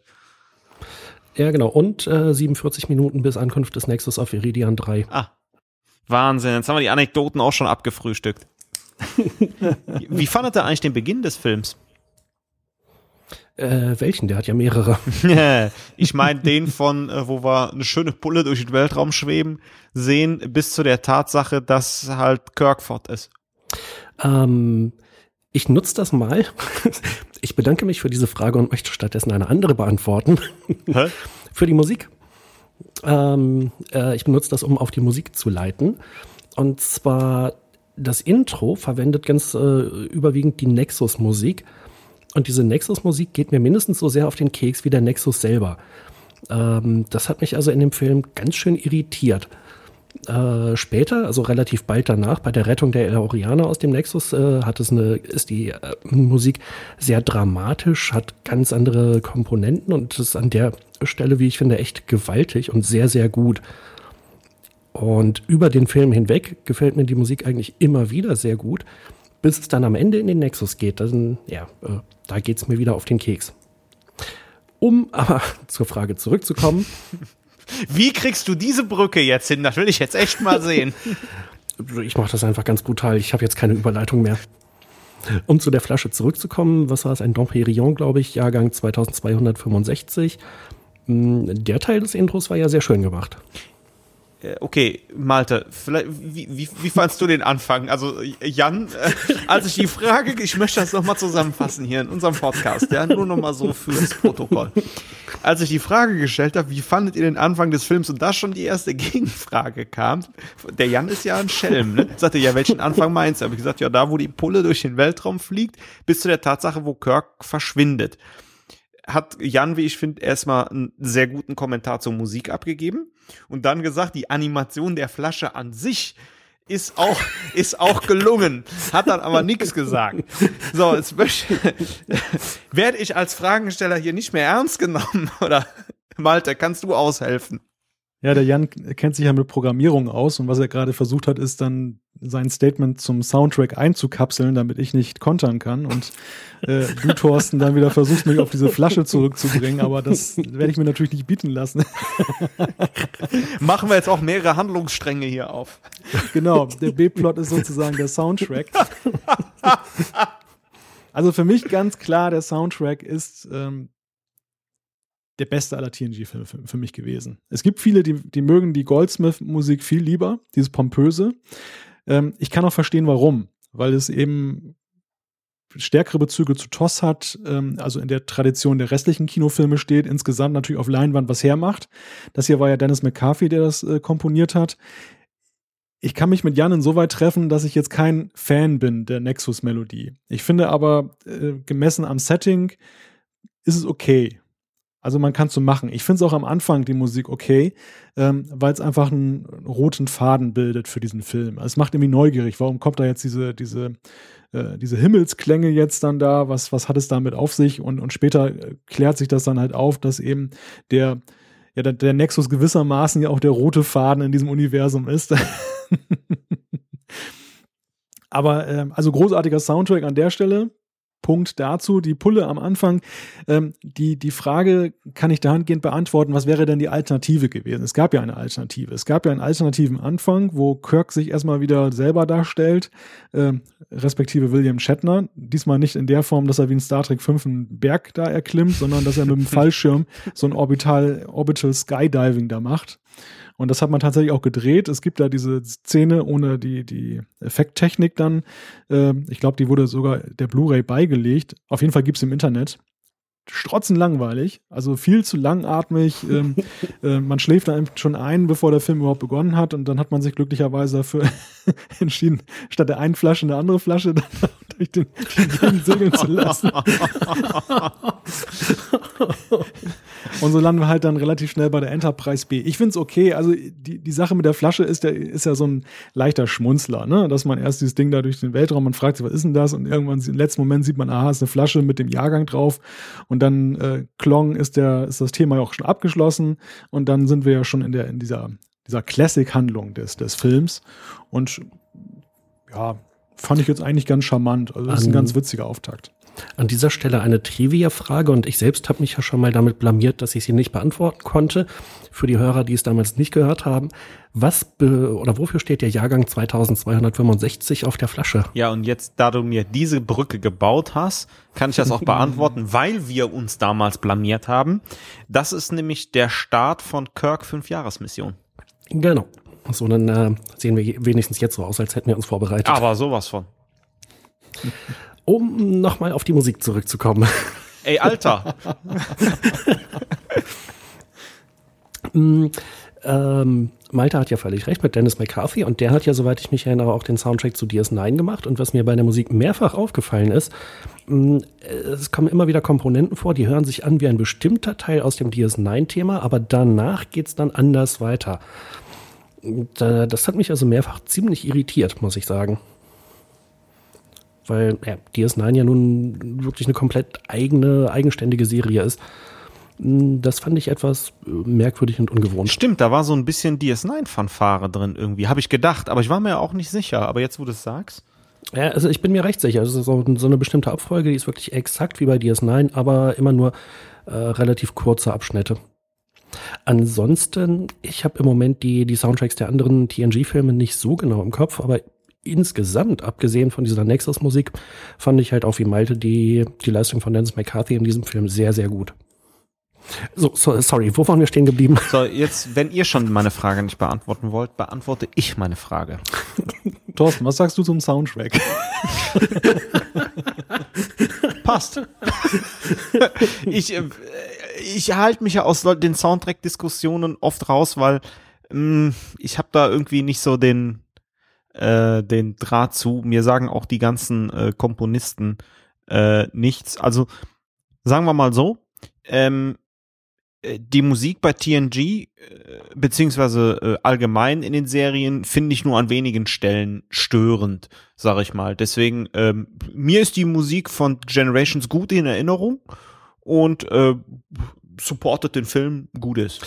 Jo, aber was sagst du denn zu deiner eigenen Frage? Das Intro, wie viel, ähm, ab dem Moment, wo die Flasche da durchs Bild fliegt, bis Kirk verschwindet. Ja, ich bin da auch so ein bisschen hin und her gerissen, ehrlich gesagt. Das wollte ich von euch provozieren, weil ihr heute so äh, ähm, Engel und Teufel, A-Hörnchen und B-Hörnchen, Rambo und Arnold Schwarzenegger, nee, das ist ja einer, ist ja äh, Sylvester Stallone und Arnold Schwarzenegger, respektive Rambo und Terminator, Alien versus, versus Predator. Alien vs. Alien vs. Predator ähm, einnehmt. Äh, haben wir noch was aus Star Trek? Ich überlege gerade Data und Lore. ähm, ja, Löscher und Petor. Bitte? Halt, warte. Löscher und Petor. die arbeiten zusammen. Meistens. Au- Aus, aus, außer wenn sich eine Worf krallen will. ja, würden die beiden. William und Thomas Riker. Oh, oh, sehr gut, sehr gut. Ähm, ja, also ich bin da so ein bisschen hin und her gerissen. Zum einen finde ich es halt charmant, irgendwie jetzt auch mal die Enterprise B zu, fehlen, zu sehen und da die Jungfernfahrt hat man halt die Olis eingeladen. Auf der anderen Seite finde ich so unglaublich furchtbar. Kirk rettet mal wieder das Universum und diverse Leute und äh, endlich kriegt er das, was er verdient. Er geht mal drauf bei seinem Risiko, was er da macht. Aber er geht ja gar nicht drauf. Er, das wird ja nur benutzt, um ihn in den Nexus zu holen. Warum macht man das nicht so? Der ist im gottverdammten Shuttle unterwegs und da fällt irgendwas aus. Der will Spock auf Vulkan besuchen, weiß der Igel und dann wird er halt von diesem Energieband gestreift, ja, und dann landet er da einfach drin. Nein. Kirk muss auf jeden Fall nochmal die gottverdammte Welt retten und die ganzen El Aurianer da retten und echt den, den neuen Captain, der echt eine Flasche ist, ja, den, der muss der wie den, den allerletzten Vollidioten dastehen lassen. Und man hätte sich das alles sparen können. Äh, Spock und äh, Pille waren nicht dabei und ähm, ich, ich hätte halt diesen Shuttleflug benutzt. Gut ist. Ja, also es ist dazu zu sagen, das ist natürlich eine Verneigung an William Shatner. Wahrscheinlich war es auch der Grund, warum er überhaupt mitgespielt hat. Der Film hatte Touché. ein ganz großes Problem. Du hast gerade Spock und Pille erwähnt. Das war eigentlich auch die Besetzung, die man haben wollte. Man wollte gar nicht Chekhov und Scotty haben. Ähm, wer mal genau hinguckt, merkt auch, wenn man sich das mal mit den Stimmen von, von Spock und, und ähm, Pille vorstellt, diese Dialoge, passten sie viel besser. Man hat nämlich die gleichen Dialoge genommen, die man für die beiden geschrieben hatte, hat die dann so belassen. Aber es ist nicht gelungen, die Schauspieler zu begeistern, dafür äh, mitzumachen. Äh, lustiges Detail am Rande, wenn man sich überlegt, warum verpflichtet Chekhov irgendwelche Leute jetzt gerade zu Hilfsdoktoren? Das wäre natürlich perfekt auf ähm, Pille zugeschnitten. Ja, oder die Frage zum Beispiel von Scotty, stimmt irgendwas nicht mit ihrem Stuhl, äh, Captain? Das ist natürlich dann, wenn man sich das dann mit, mit Spocks Stimme vorstellt, passt es noch viel besser eigentlich. Ne? Also es ist okay mit Scotty, aber es ist, es ist so ein, so ein eigentlich so, eine, so ein Spock-Zitat. Und ähm, ja, das, das war also der Grund, warum wir diese Besetzung da haben und dass das jetzt natürlich nochmal heldenhaft sein muss und dass der Harryman da wie ein Idiot dasteht, das ist ja ganz klar für Shatner gemacht worden. Damit er nochmal der große Held ist, damit Kirk sich ein letztes Mal ähm, heldenhaft verabschiedet. Und das ist ja eigentlich auch der Punkt, auf, auf den wir, über, über den wir noch reden müssen und werden. Kirks Tod. Er stirbt ja eigentlich zweimal in diesem Film. Also einmal in seinem Universum und da kann man sagen, wirklich heldenhaft und dann nachher eher unspektakulär.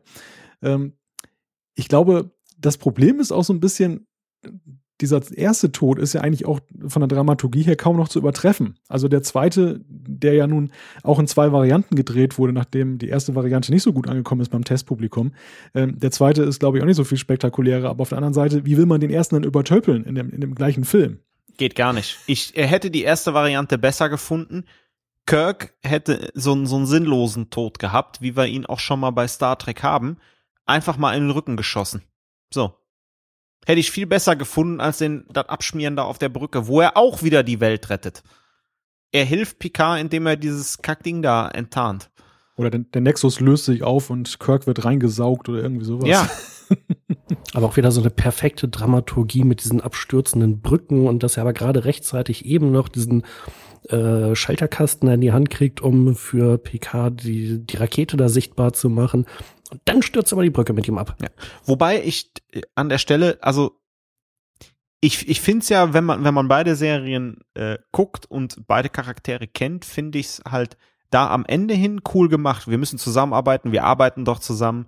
N nennen Sie mich Jim, ne, hier die, diese ganzen schlechten Captain der Enterprise-Witze. Ähm, also irgendwie, äh, der Start ist total holprig irgendwie, aber dann stimmt so ein bisschen die Chemie da und das, das finde ich halt irgendwie charmant gemacht. Und Picard äh, sagt doch auch, der ist, der ist auch echt traurig. Also Gut, wir hatten ja mal die Zuschrift mit dem Begräbnis, der muss die Kirk-Einzelteile jetzt an den Berg hochwuchten.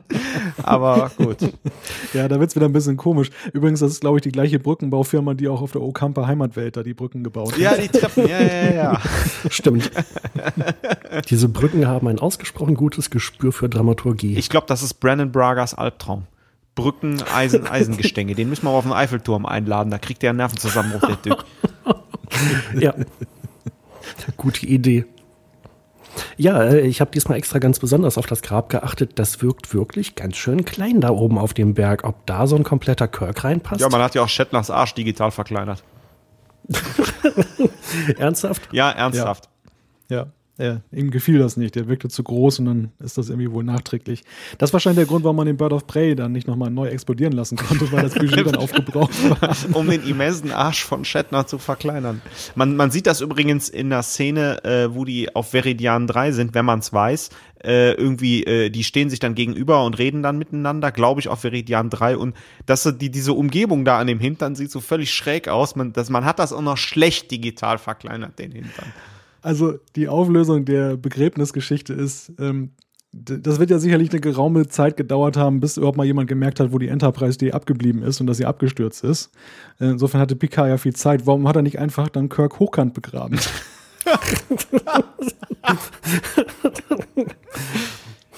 also für die Birne ja. reicht es aus dann mit den, mit den Steinen da so drauf. Ja, das könnte ungefähr hinkommen.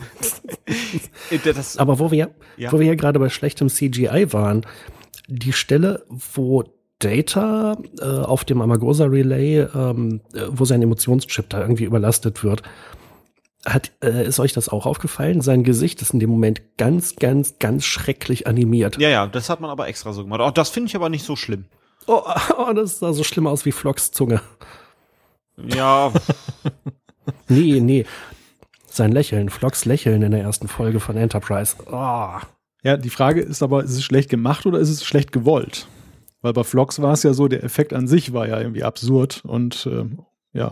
ja. Ja, technisch war es so ja, eigentlich ganz okay gemacht bei Vlogs. Die Idee war nur scheiße. Ja, bei Data war die Idee dann schlecht, glaube ich. Und die Umsetzung.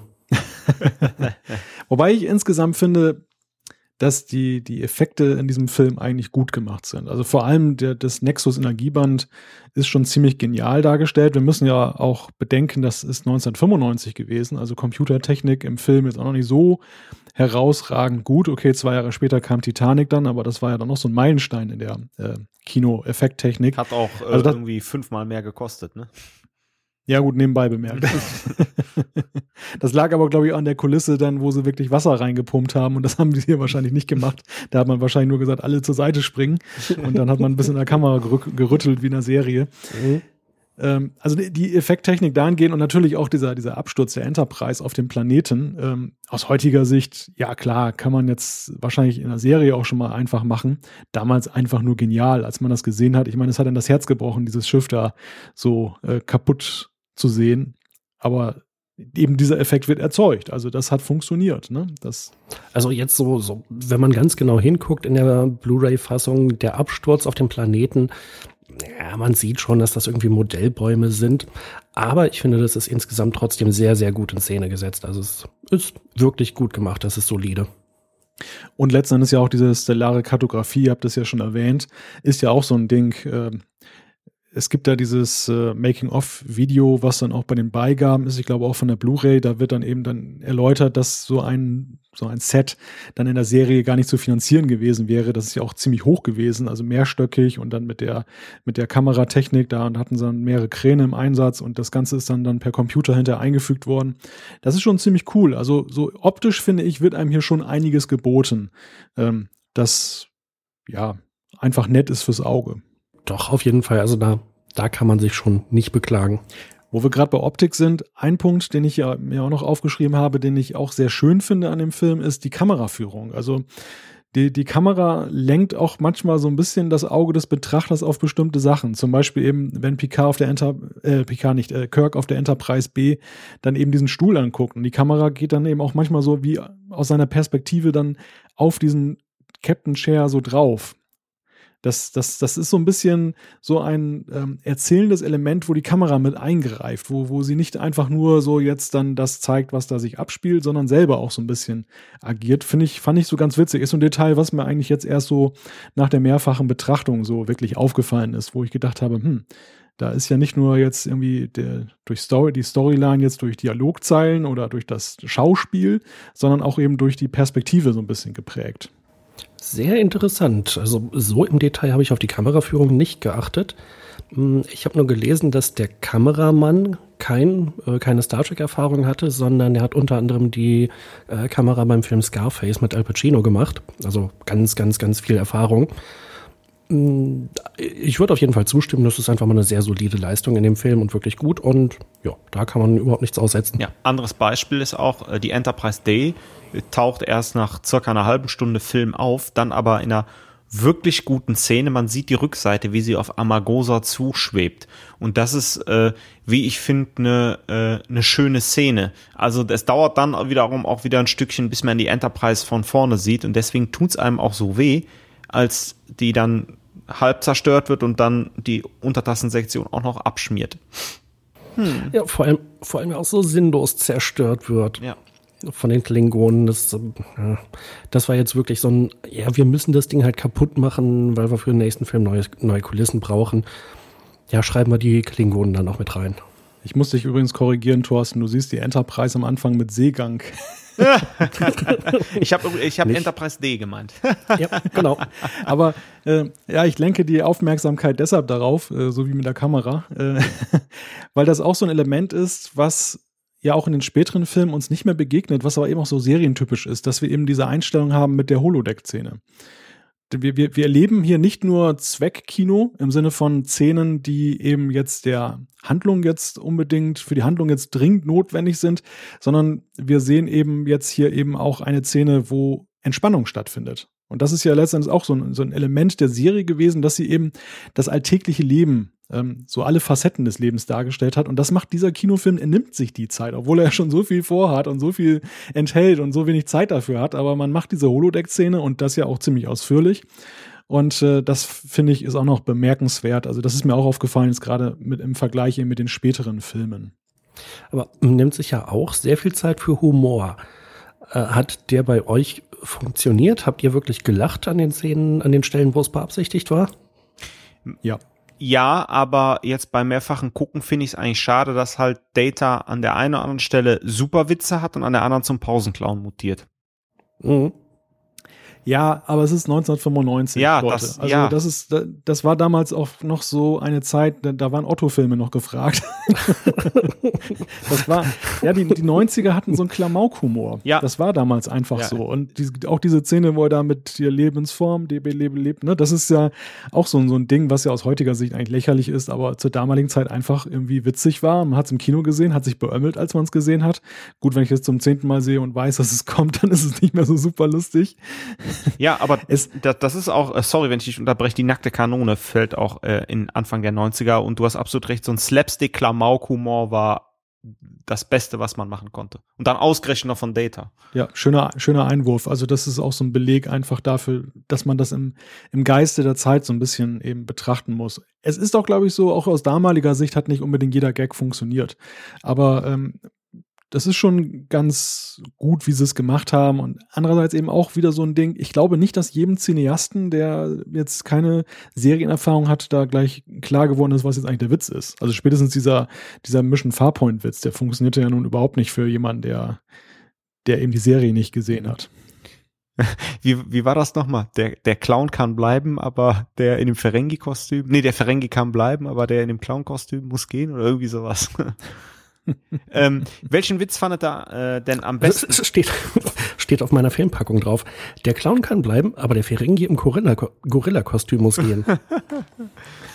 äh, welchen Witz fandet er denn von Data am besten? Also ich fand ja, die Witze mit Data haben nicht so richtig schön funktioniert. So einen richtig schönen Witz fand ich, als die Klingonen sich da Jordys Visor angeguckt haben oder sein Visorbild, was diesmal ja komischerweise nicht so sonderlich verzerrt war. Und dann ähm, kommt Dr. Crusher da an und die ekeln sich alle. Oh, ja. menschliche Frauen sind so hässlich. Ja, zeig, zeig mal die beiden Schönheiten. Das stimmt. Wobei Mr. Tricorder und hier machen sie es so, das war doch auch nicht schlecht. Das, das finde ich der Hammer. Das ausgerechnet Data sagt Mr. Tricorder und machen sie so. Vor allem, er spielt das dann so. Nein, hab ich nicht. Und sie? Nein, hab ich auch nicht. Das ist, das, ich meine, das ist schon geil gemacht. da habe ich mich total beömmelt. Ja. Also ich fand ganz am Ende, naja, war nicht so wirklich humorvoll, aber ist ein bisschen auch doch, als er dann Spot findet und anfängt zu heulen und sagt, ich glaube, mein Emotionschip funktioniert nicht richtig und Troy meint dann doch, er funktioniert ganz hervorragend. Oh, nee. Doch, das war eine schöne nein, Szene. Die nein. hat mir gefallen. Nee, die fand nee, ich auch nicht gut. Also, Warum? Ich mag keine Katzen. oh, Tiefschlag, Thorsten. Ja. Und wieder 100 ähm, Hörer weniger.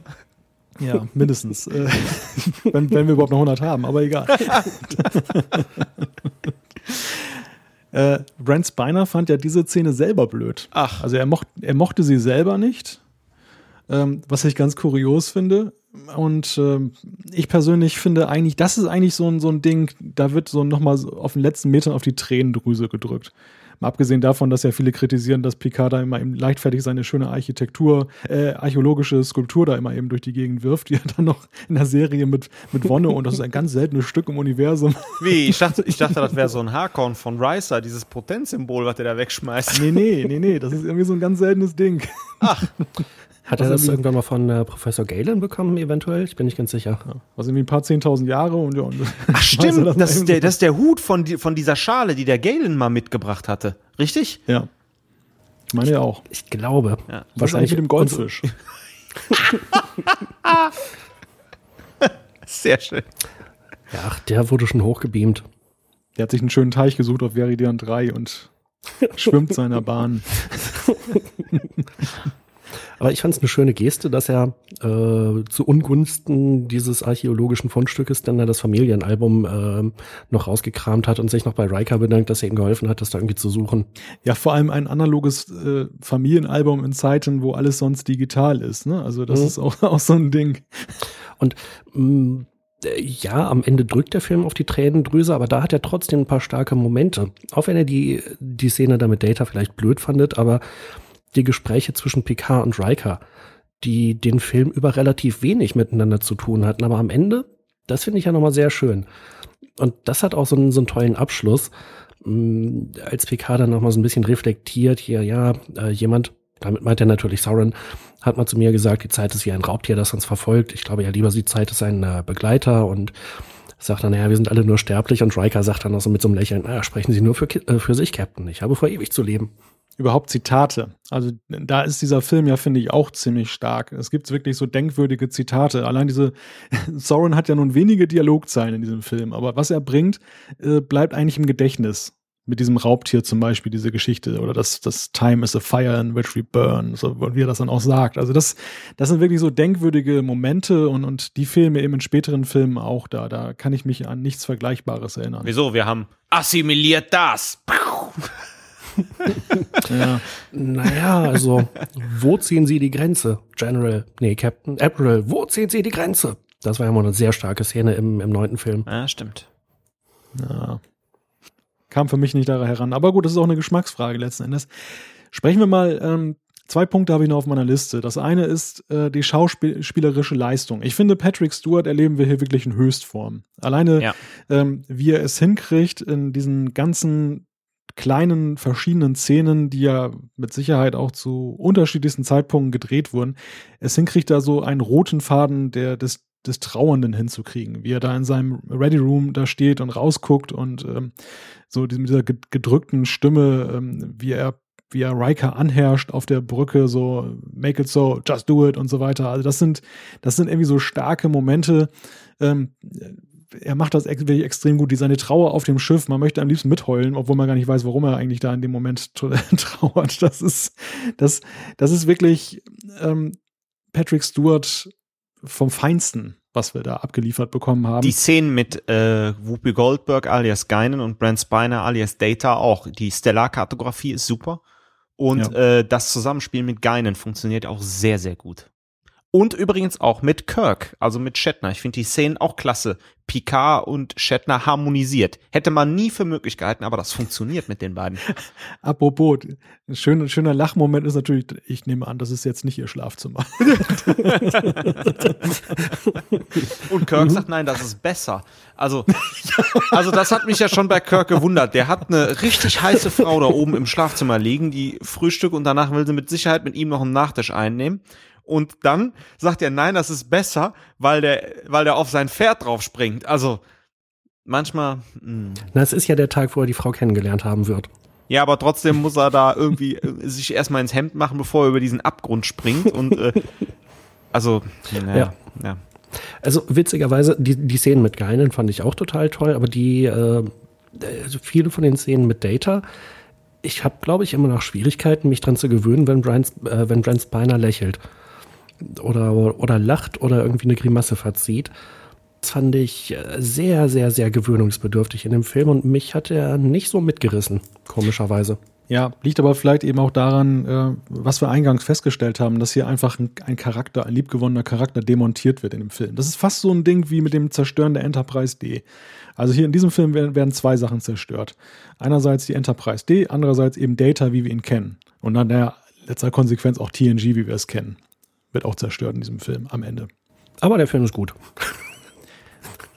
ja, er ist gut. Also, dass, dass TNG zerstört wurde, das ist ja erst mit den nächsten Filmen eingetreten. Das ist eine Entwicklung, ich weiß nicht, wie weit die damals war, wie weit man das schon gedacht hat, was man im nächsten Film macht. Klar hat man sich äh, die Enterprise wohlwissend zerstört, dass man gesagt hat, wir machen im nächsten, machen wir es mit der anderen weiter. Aber ob man diese Katastrophen schon vorhergesehen hat, die dann da in den nächsten Jahren kamen, ich glaube es nicht. Also irgendwie, irgendwas ist danach schiefgelaufen. Und äh, diesen Film finde ich eigentlich noch sehr gut und eine gute Ausgangsbasis. Also hier ist es für mich noch nicht schiefgelaufen. Man mag ihm vielleicht einiges vorwerfen, klar. Und letzten Endes ist ja auch Geschmackssache, ob er ihm gefällt oder nicht. Aber ähm, es ist jetzt nicht so gründlich fehlgelaufen wie zum Beispiel eben nachher der zehnte Film, wo ich einfach sage, der Film ist von Anfang bis Ende Schrott. Also der funktioniert nicht. Das stimmt. Wobei, ich habe ja noch so ein paar Kleinigkeiten, bevor wir so zur Endabrechnung äh, kommen. Zum Beispiel äh, Kirk und Picard, wenn die im Nexus ankommen, warum tragen die eigentlich noch ihre Uniformen? Weißt du, wie gut, du hast du Worf nie zugehört? Diese Uniform, ja, ist egal zu welcher Temperatur, zu welcher Tageszeit eigentlich das Beste, was du tragen kannst. ja, aber das ist das Paradies. Wozu braucht man da eine Uniform? Na gut, du könntest dich jetzt auch fragen, warum Picard in der letzten Einstellung auf der zerstörten Enterprise D dann plötzlich wieder seine rote Uniform anhat, nachdem er ja zuvor die schwarze anhatte. Also ist er da jetzt in, der, in dem zerstörten Schiff erstmal zu seinem Kleiderschrank gegangen und hat sich eine frische Uniform angezogen? Vermutlich. gut, Gegenargument, Jan. Hättest du ihn in diesem Trachten-Outfit sehen möchten äh, wollen, äh, ich wollte mit dem er Weihnachten gefeiert hat da? Ich wollte niemanden in diesem Outfit sehen und äh, nicht seine Frau und seine Kinder und seinen, seinen Neffen. Oh, oh nee. Das, das ist übrigens eine ganz schlimme Szene. Ich hab, war fast davor, äh, sie vorzuspulen. Ja, also ich glaube, da sind wir uns einig. Da wissen wir uns echt nicht, was die geritten hat, oder? Ich meine, Picard, ja, über, nennen wir ihn meinetwegen traditionsbewusst aber dass das seine Vorstellung vom Paradies ist. Um vor, allem, vor allen Dingen passt das auch nicht. Aus Familienbegegnungen wissen wir ja, wie die Familie drauf ist. Und äh, wir sehen ja bei gestern heute Morgen, dass er da irgendwie sein, sein Frieden gefunden hat mit dem Weinanbaugebiet und mit dem schönen, möglichen schönen Häuschen. Jordi besucht ihn ja da. Und da, ich meine, da, da brechen sie ein bisschen ähm, mit, ähm, da wollten sie noch mal mit dem Holzhammer draufhauen. Also äh, wir, wir sehen ja in einer Folge, glaube ich, so eine Traumsequenz von ihm, wo er seine Mutter irgendwo in einem, in einem Gang auf der Enterprise trifft. Die ist schon so ein bisschen so ähnlich gekleidet, wie das jetzt hier auch seine Frau und seine Kinder sind. Ah, okay. Ja, ganz am Anfang, erste Staffel, glaube ich, war das, ne? Ja, ich glaube. Ja, also das, das, das stimmt, dass er irgendwie so ein merkwürdige, merkwürdiges Familienbild hat, ist die eine Sache. Aber warum hat der Mann ein, ein Kinderkarussell im, im Wohnzimmer stehen? das, und wenn das jetzt irgendwie alles so auf äh, echt historisch oder ich weiß nicht, viktorianisch möglicherweise gemacht ist, warum zerrt das eine von den Kindern ein Raumschiffmodell aus seiner Geschenkpackung? Man kann jetzt argumentieren, dass die Filmemacher sich vielleicht gedacht haben, wir zeigen das jetzt mal ganz überspitzt, damit der Zuschauer, vor allem der nichtsahnende Zuschauer eben merkt, aha, das ist jetzt Traumwelt, das ist jetzt nicht Realität, dass man es also bewusst so bekloppt gemacht hat, damit eben. Wer es jetzt bei der Musik noch nicht gehört hat. genau, damit sich dir dann auch die, die Zehennägel hochbiegen, wenn du das siehst. ja, das, das ist echt so ein Ding im Kontext des gesamten Filmes kann man es ertragen, weil man irgendwo sich das äh, erklären kann. Aber als ich das damals zum ersten Mal gesehen habe, habe ich auch so diese, die Schönheit dieser Szene nicht so richtig erkennen können. Das, das ist in der Tat äh, etwas also, merkwürdig. Wenn er in irgendeinem so Erdloch gewühlt hätte, wo er jetzt irgendwie so ein paar Scherben von irgendwelchen uralten Schalen rausholt, Relikte einer vergangenen Kultur, das hätte viel besser gepasst. Ja. Äh, was habe ich denn noch? Ach so, genau. Ähm, Picard bietet ja irgendwie Löscher und Betor an, sie können ihn als Geisel nehmen. Sie müssen ihn nur zuerst runter auf den Planeten beamen. Warum hat er dann keinen Kommunikator mehr? Und wie soll dieser ganze Deal überhaupt aussehen?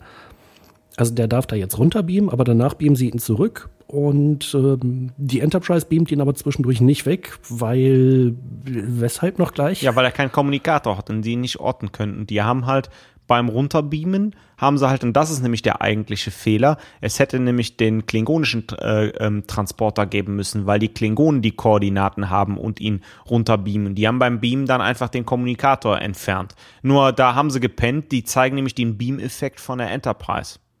Ja, Moment, es, es heißt ja, wir haben die Koordinaten bekommen. Also sowohl Jordi als auch Picard werden ja augenscheinlich von der Enterprise gebeamt. Ja, dann ist das dämlich, warum der Kom äh, Kommunikator ja. weg ist. Ja, vor allem, was wollen Sie mit der Geisel? Wollen Sie nachher dann Riker anrufen und sagen, oh, wir haben hier eine Geisel? Ja, und, und genau, und, und, das ist unlogisch, unlogisch von Lurser und Betor. Warum zum Kuckuck greifen die die Enterprise an? Weil die hätten mit Picard ja eine Geisel gehabt und die haben die Waffe von Sorin. Warum zum Geier greifen die die Enterprise an? Es gibt keinen logischen Grund.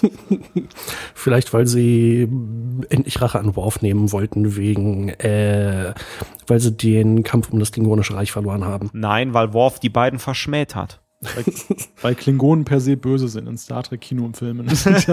Dem mussten sie jetzt gerecht werden.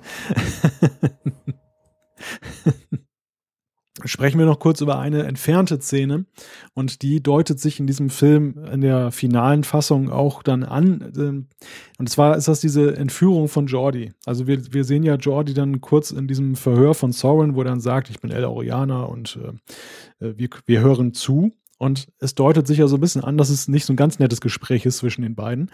Ähm, man sieht ihn ja auch eben da ohne Uniform da liegen und nachher wird er rüber gebeamt und klappt dann ja gleich zusammen das erschließt sich eigentlich so einem als Zuschauer nicht so richtig, warum der dann zusammenklappt. Wenn man nämlich aber wüsste, dass Sauron ihn erstmal ordentlich gefoltert hat und da gab es wohl einige Szenen, die dann eben auch äh, rausgeschnitten wurden, einfach weil man keine Zeit mehr dafür hatte, dann würde sich das einem besser erschließen. Aber das ist dann der Schere zum Opfer gefallen, einfach weil man gesagt hat, naja, ist jetzt nicht so relevant für, den, für das Verständnis des Filmes insgesamt, also weg damit. Aber äh, was wollte Sauron denn überhaupt von ihm? Effektiv hat er jetzt irgendwie die ganze Zeit, die ganze Reise nach Viridian 3 damit zugebracht, den Visor zu manipulieren, damit Löscher und Betor, die keinen Grund dafür hatten, die Enterprise zerstören können, während, äh, während Sauron in aller Ruhe die Sonne abschießt. Ja, also wenn ich das richtig verstanden habe, hat Sauron äh, von vornherein eigentlich erwartet, dass die Enterprise ihnen hinterherfliegt und noch zum Problem wird und seine, seine Pläne torpedieren könnte. Und dass er dann eben von vornherein Jordi in die Mangel nehmen wollte wegen irgendwelcher Sicherheitscodes und, und Schildfrequenz und so weiter und so fort, um das dann die Enterprise dann so lange aufhalten zu können, zumindest oder zu zerstören, damit damit er seinen Plan umsetzen kann. Und das hat man dann eben durch diesen ähm, Wink dann, also dieses Scheitern an Jordi, was es dann wohl gegeben hätte in diesen rausgeschmissenen Szenen, das führte dann dazu, dass eben diese Idee entstanden ist, dann, die ja drin geblieben ist, dass man eben da so eine kleine Kamera einbaut in den Visor und dann das überträgt und dadurch dann eben an die Schildfrequenz kommt. Es hätte insofern da logisch zusammengepasst. Ist jetzt auch okay, wenn es nicht drin ist, aber ist eine Szene, die augenscheinlich rausgeflogen ist. Mhm. Und dann haben wir natürlich noch einen anderen Aspekt. Und zwar die El-Aurianer reden ausdrücklich davon, dass sie vor den Borg geflüchtet sind. Und auch Picard spricht die Borg nochmal an, als er versucht, Sauron äh, umzustimmen und sagt, ihre Frau, ihre Kinder wurden von den Borg getötet. Äh, ich verstehe ihren Schmerz, aber das ist doch keine Lösung oder irgendwie sowas. Mm. Aber wenn doch die El-Aurianer bereits vor 78 Jahren von der, vor den Borg geflüchtet sind, da wird doch Geinen wahrscheinlich nicht die einzige Elorianerin sein, die irgendwo äh, auf einem Föderationsraumschiff oder im, im Föderationsraum äh, untergekommen ist. Warum weiß man zum, äh, ja, beim ersten Auftauchen der Borg in Zeitsprung mit Q und später in, in den Händen der Borg, ähm, warum weiß man noch praktisch nichts von denen? Noch nicht mal, wie so ein Kubus aussieht oder dass sie Borg heißen oder ja, was die halt so machen. Weil die El-Orianer nur zuhören, die reden nicht viel, die hören nur zu. Die Antwort könnte sie verunsichern.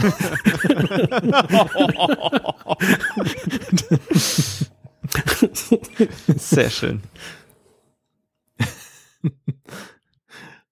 Dafür konnte Geine doch viel besser noch so ganz geheimnisvoll tun und dann in, in Zeitsprung mit Q dann sagen, ja, die Gefahr kenne ich.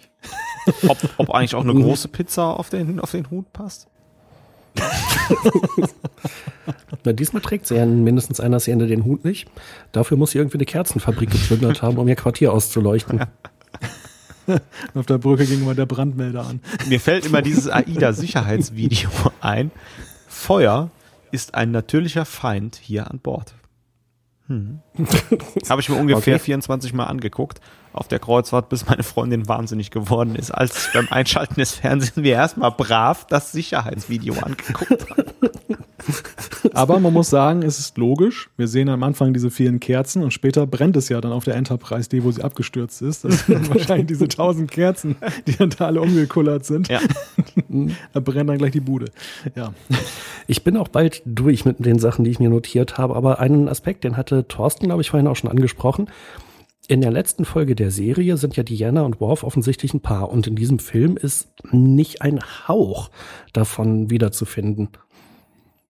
Äh, haben die das in der kurzen Zeit vergessen oder haben die das Drehbuch fertig geschrieben, bevor die Serie zu Ende war? Oder wie erklärt sich das jetzt? Ich glaube halt einfach, die haben den Handlungsfaden äh, nicht mehr aufnehmen wollen oder sie haben ihn nicht mehr unterbringen können. Äh, es war ja, es hätte ja völlig gereicht, dass die beiden sich irgendwie einen Blick zuwerfen oder irgendwie sowas aber da war wirklich gar nichts. Es war zu, zu angedeutet und nur ein, sag ich mal, Experte, der halt das Finale gesehen hat, vielleicht die eine oder andere Folge vor, aber hauptsächlich das Finale, hätte da durchsteigen können. Und das war zu, ich glaube, das war zu weit weg. Es hätte wenig Sinn ergeben für den gemeinen Kinozuschauer. Ja, aber eine andere Geste und auch die dauert nur ungefähr zwei Sekunden und die haben sie dann wieder untergebracht. Ich glaube jedenfalls ist es eine Anspielung. Und zwar im sechsten Film, als äh, General Changs äh, Bird of Prey zerstört wird, da kommt ja der Torpedo der Enterprise da angeflogen. Und wenn ich es richtig in Erinnerung habe, dreht sich Chang also in das Schiff äh, äh, rein, blickt auf seine Leute und wendet also dem Sichtschirm den Rücken zu. Und ich meine, dass Lursa oder Betor, ich kann die mal nicht auseinanderhalten, die eine jedenfalls, die da vorm Sichtschirm steht, als sie angegriffen werden, während sich das Schiff gerade tarnt, die macht also genau die gleiche Geste. Und auch das ist so eine, so eine Zwei-Sekunden-Geschichte. Und wenn man den anderen Film nicht gesehen hat, pff, Gottchen, ist ja trotzdem eine schöne Szene, eine schöne Geste. Das kann man noch unterbringen. Ja, man hätte es natürlich leicht unterbringen können in dieser Holodeck-Sequenz irgendwie. Dass, dass Troy einfach jetzt Worf gratuliert Und dann auf eine herzliche Art und Weise, dass man eben merkt, aha, da läuft immer noch was und dann wäre das Thema abgeschlossen gewesen. Mhm. Ja, du hast recht. Also ist mir ehrlich gesagt gar nicht aufgefallen. Ähm, insofern, ich habe das auch gar nicht vermisst, komischerweise in dem Film, in all den Jahren, wo ich den jetzt schon kenne und immer und immer wieder gesehen habe. Ich gehe einfach davon aus, ähm, man hat einfach da aus Zeitgründen darauf verzichtet oder man hat, man hat es nicht auf dem Schirm. Ich weiß auch nicht, wie parallel da jetzt die Prozesse waren des Schreibens, wie, wie spät man sich möglicherweise in einer Serie entschieden hat, die beiden dann da zusammenzubringen. Und ähm, wie gesagt, dieses, äh, dieses äh, Schreibtreffen auf Hawaii, das war ja schon ein, zu einem früheren Zeitpunkt, das muss ja eigentlich schon so zu Zeiten von Staffel 6 irgendwie gewesen sein, dass man da vielleicht dem nicht so viel Wert beigemessen hat, dass man es aufgenommen hat und nachher ist es unter die Räder gekommen. Ja, also das ist so die beste Erklärung, die mir einfällt, dass man es einfach aufgrund der Parallelität der Ereignisse vergessen hat weil die Szene der letzten Folge effektiv geschrieben wurde, nachdem die entscheidenden Teile des Drehbuchs für den Film schon fertig waren. Also das, ja, so könnte ich es mir erklären. Ob es wirklich so ist, keine Ahnung. So, dann habe ich die Kerzenfabrik abgearbeitet. Das kam auch weg. Krass, ja, meine ganzen Notizen sind durch. Ja, ich bin auch jetzt ziemlich durch hier, wenn ich jetzt hier auf die Uhr gucke. Ja, also ich bin eigentlich auch mit meinen Notizen durch. Ähm, Jan, du hast vorhin erwähnt, du möchtest jetzt irgendwie zur Endabrechnung kommen. Zum Schlussplädoyer lassen wir uns das doch ein bisschen genau. diplomatischer formulieren. Ja, also ich, ich bin bei dem Film so ein bisschen hin und her gerissen. Er hat halt viele Aspekte drin, einige sind mehr oder weniger auch notwendig, aber so richtig begeistert und so richtig mitgerissen hat er mich nicht. Und als ich äh, damals aus dem Kino rauskam, war das so ein deutlich unbefriedigendes Gefühl. So, war das jetzt alles? Und das hat sich bis heute nie gebessert, wenn ich den Film gesehen habe. Willst du mal oder soll ich? Mach du erstmal. Ähm, ich bin auch so ein bisschen äh, hin und her gerissen. Äh, was, wie gesagt, ich finde, er konserviert dieses TNG-Feeling ganz gut. Ich finde die Story auch ganz gut und was mir gefällt, ist, dass wir Szenen mit Picard und Kirk haben, mit den Captains äh, bis zu dem Zeitpunkt. Ähm, das, das ist interessant mal zu sehen, wie die spielen. Der Film hat allerdings auch seine Schwächen. Und ähm, was ich so ein bisschen schade finde, ist, ähm, man merkt, dass recycelt wurde und dass da halt so ein bisschen Zeitdruck halt einfach war. Ich glaube, mit der Stärke, die TNG in der sechsten und siebten Staffel hat, hätte man es besser machen können. Und ich finde auch, äh, entweder hätte man Spock und Pille am Anfang einbauen sollen oder Kirk da alleine rumdümpeln ähm, lassen. Ja, aber kann man sich durchaus angucken, gerade wenn man gestern heute Morgen gesehen hat, kann man den eigentlich direkt danach reinschieben. Ich werde jetzt mal mit einer Alkohol-Anekdote einsteigen. So ein bisschen ist es ja wie so ein geistiges Getränk, dieser Film, wenn ich da mal so anknüpfen darf an das, was Jan gesagt hat.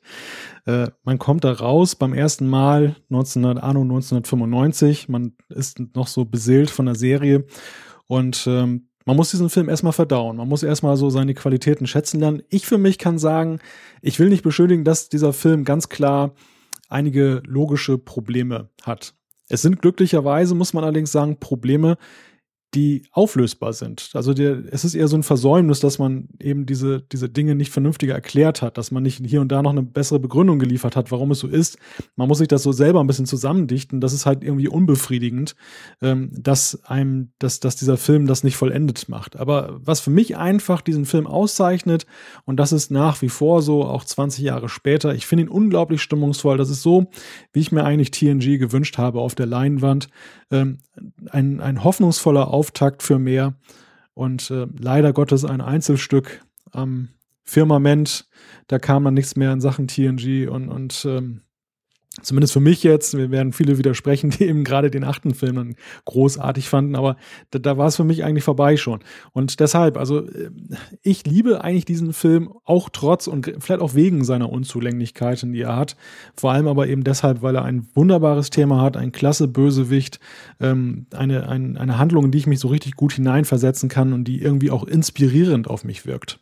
Gut, dass die Geschmäcker verschieden sind ich, ich finde alle Meinungen total gut argumentiert, absolut nachvollziehbar.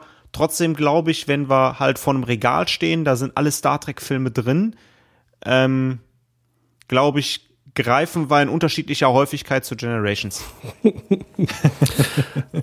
Definitiv. Äh, ich habe auch gerade überlegt, ich glaube, ich habe ihn mir jetzt äh, vor dieser Ausgabe zum insgesamt dritten Mal angeguckt. Also einmal im Kino, ich glaube einmal zwischendurch und dann jetzt nochmal. Das ist also kein Film, den ich jetzt äh, wirklich ganz häufig anschauen würde, weil er mir so gut gefällt. Also ich glaube, einmal pro Jahr schaue ich mir immer an.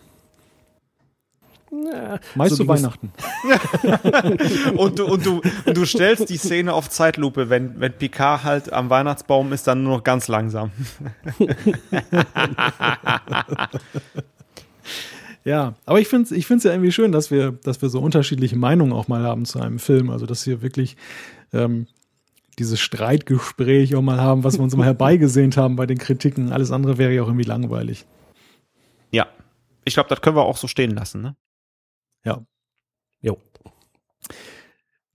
Dann machen wir das fast zu des siebten Kinofilms und kommen wir zu einer, ja, mitunter auch etwas kontroversen Rubrik. Ja! Es, geht um das Feedback. Wir haben wieder einige Zuschriften bekommen und wie gewohnt macht Jan den Anfang. Ja, genau. Thomas hat uns eine E-Mail geschrieben und äh, ist ein neuer Hörer unseres, unseres Podcasts. Und ähm, er meinte, in einer Folge hätten wir angesprochen die Frage, ob diese TNG-Box-Sets eigentlich dazu äh, dienen sollen, die Leute anzufixen. Und er beschreibt dazu also, ja, genauso ist es bei mir gewesen. Ich bin vor etwa 10 bis 11 Jahren äh, über Boxsets wieder zu, wieder zu TNG bzw. Star Trek gekommen. Nachdem ich schon alle Kinofilme als Box hatte, bin ich zuerst auf die PK-DVD-Box gestoßen. Anschließend habe ich mir dann auch fünf Fan-Collective-Boxen gekauft. Und danach habe ich mir dann TNG nochmal komplett auf DVD gekauft, später DS9 und dann Voyager und schließlich auch Enterprise. Mittlerweile, mittlerweile habe ich TNG auch auf Blu-ray komplett. Bei mir hat das also gut funktioniert. Jo, Donnerwetter. Und äh, dann schreibt er noch, anlässlich des äh, Star Trek-Jubiläums gab es vor kurzem eine interessante Aufstellung der Top 10 Star Trek-Folgen bei quotenmeter.de.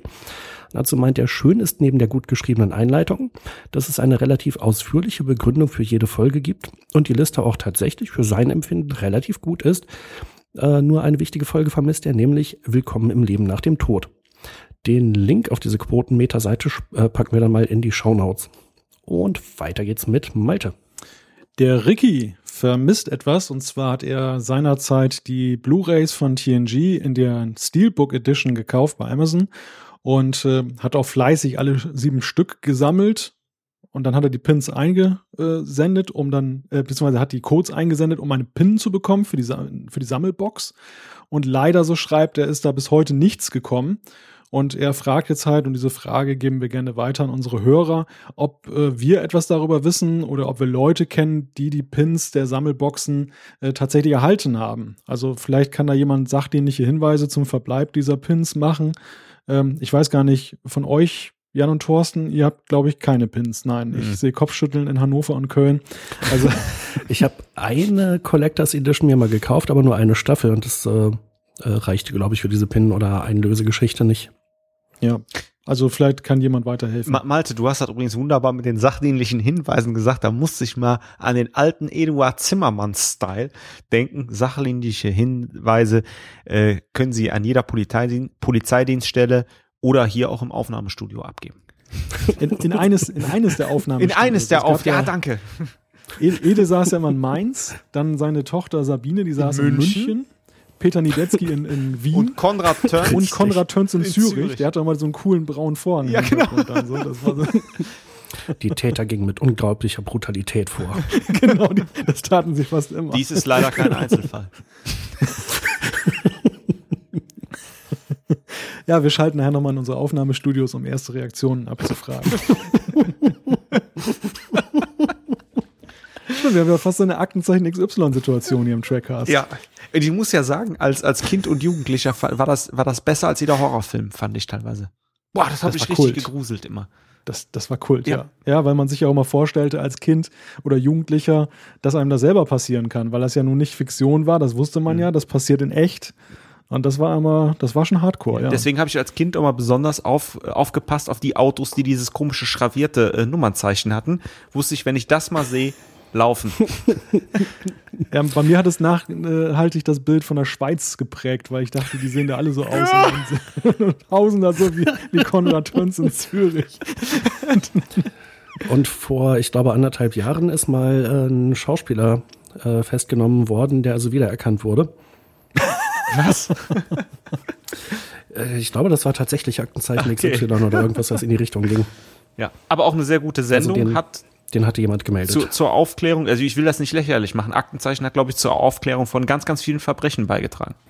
Ja, aber es waren halt auch die 80er Ja. und, und 90er, glaube ich. Ne? Ja, und läuft ja jetzt immer noch mit, mit unserem Eiskunstläufer. Äh, Rudi Zerne macht das immer noch. Der ist ja auch schon mindestens so lange dabei, wie Edith Zimmermann damals war. Krasse Sache. Okay, vielleicht sollten wir, ich mach mal weiter, bevor wir hier wieder total abdriften. äh, einer unserer Stammhörer und auch Schreiber, One of These Geeks, hat uns bei trackers.de eine Nachricht hinterlassen. Jetzt wird's witzig. Ich stelle fest, ihr habt keinen Bock auf eine Besprechung von Generations zu haben mit einem Smiley. Doch. wir sind nur noch nicht dazu gekommen. Ähm, okay. Er nimmt nochmal Stellung zu unserem letzten Cast, wo wir die zweite Staffel von DS9 hatten und ähm, bringt ein bisschen Korrektur rein. Äh, wir haben es nicht ganz richtig gesagt zu O'Briens Identität. O'Brien ist gar nicht auf diplomatischer Mission, sondern er soll eher logistisch ein Treffen auf DS9 zwischen dem Parada und der DS9-Crew an Bord der Station koordinieren. Und da wird er halt geklont und der Klon oder Replikant als Killer benutzt.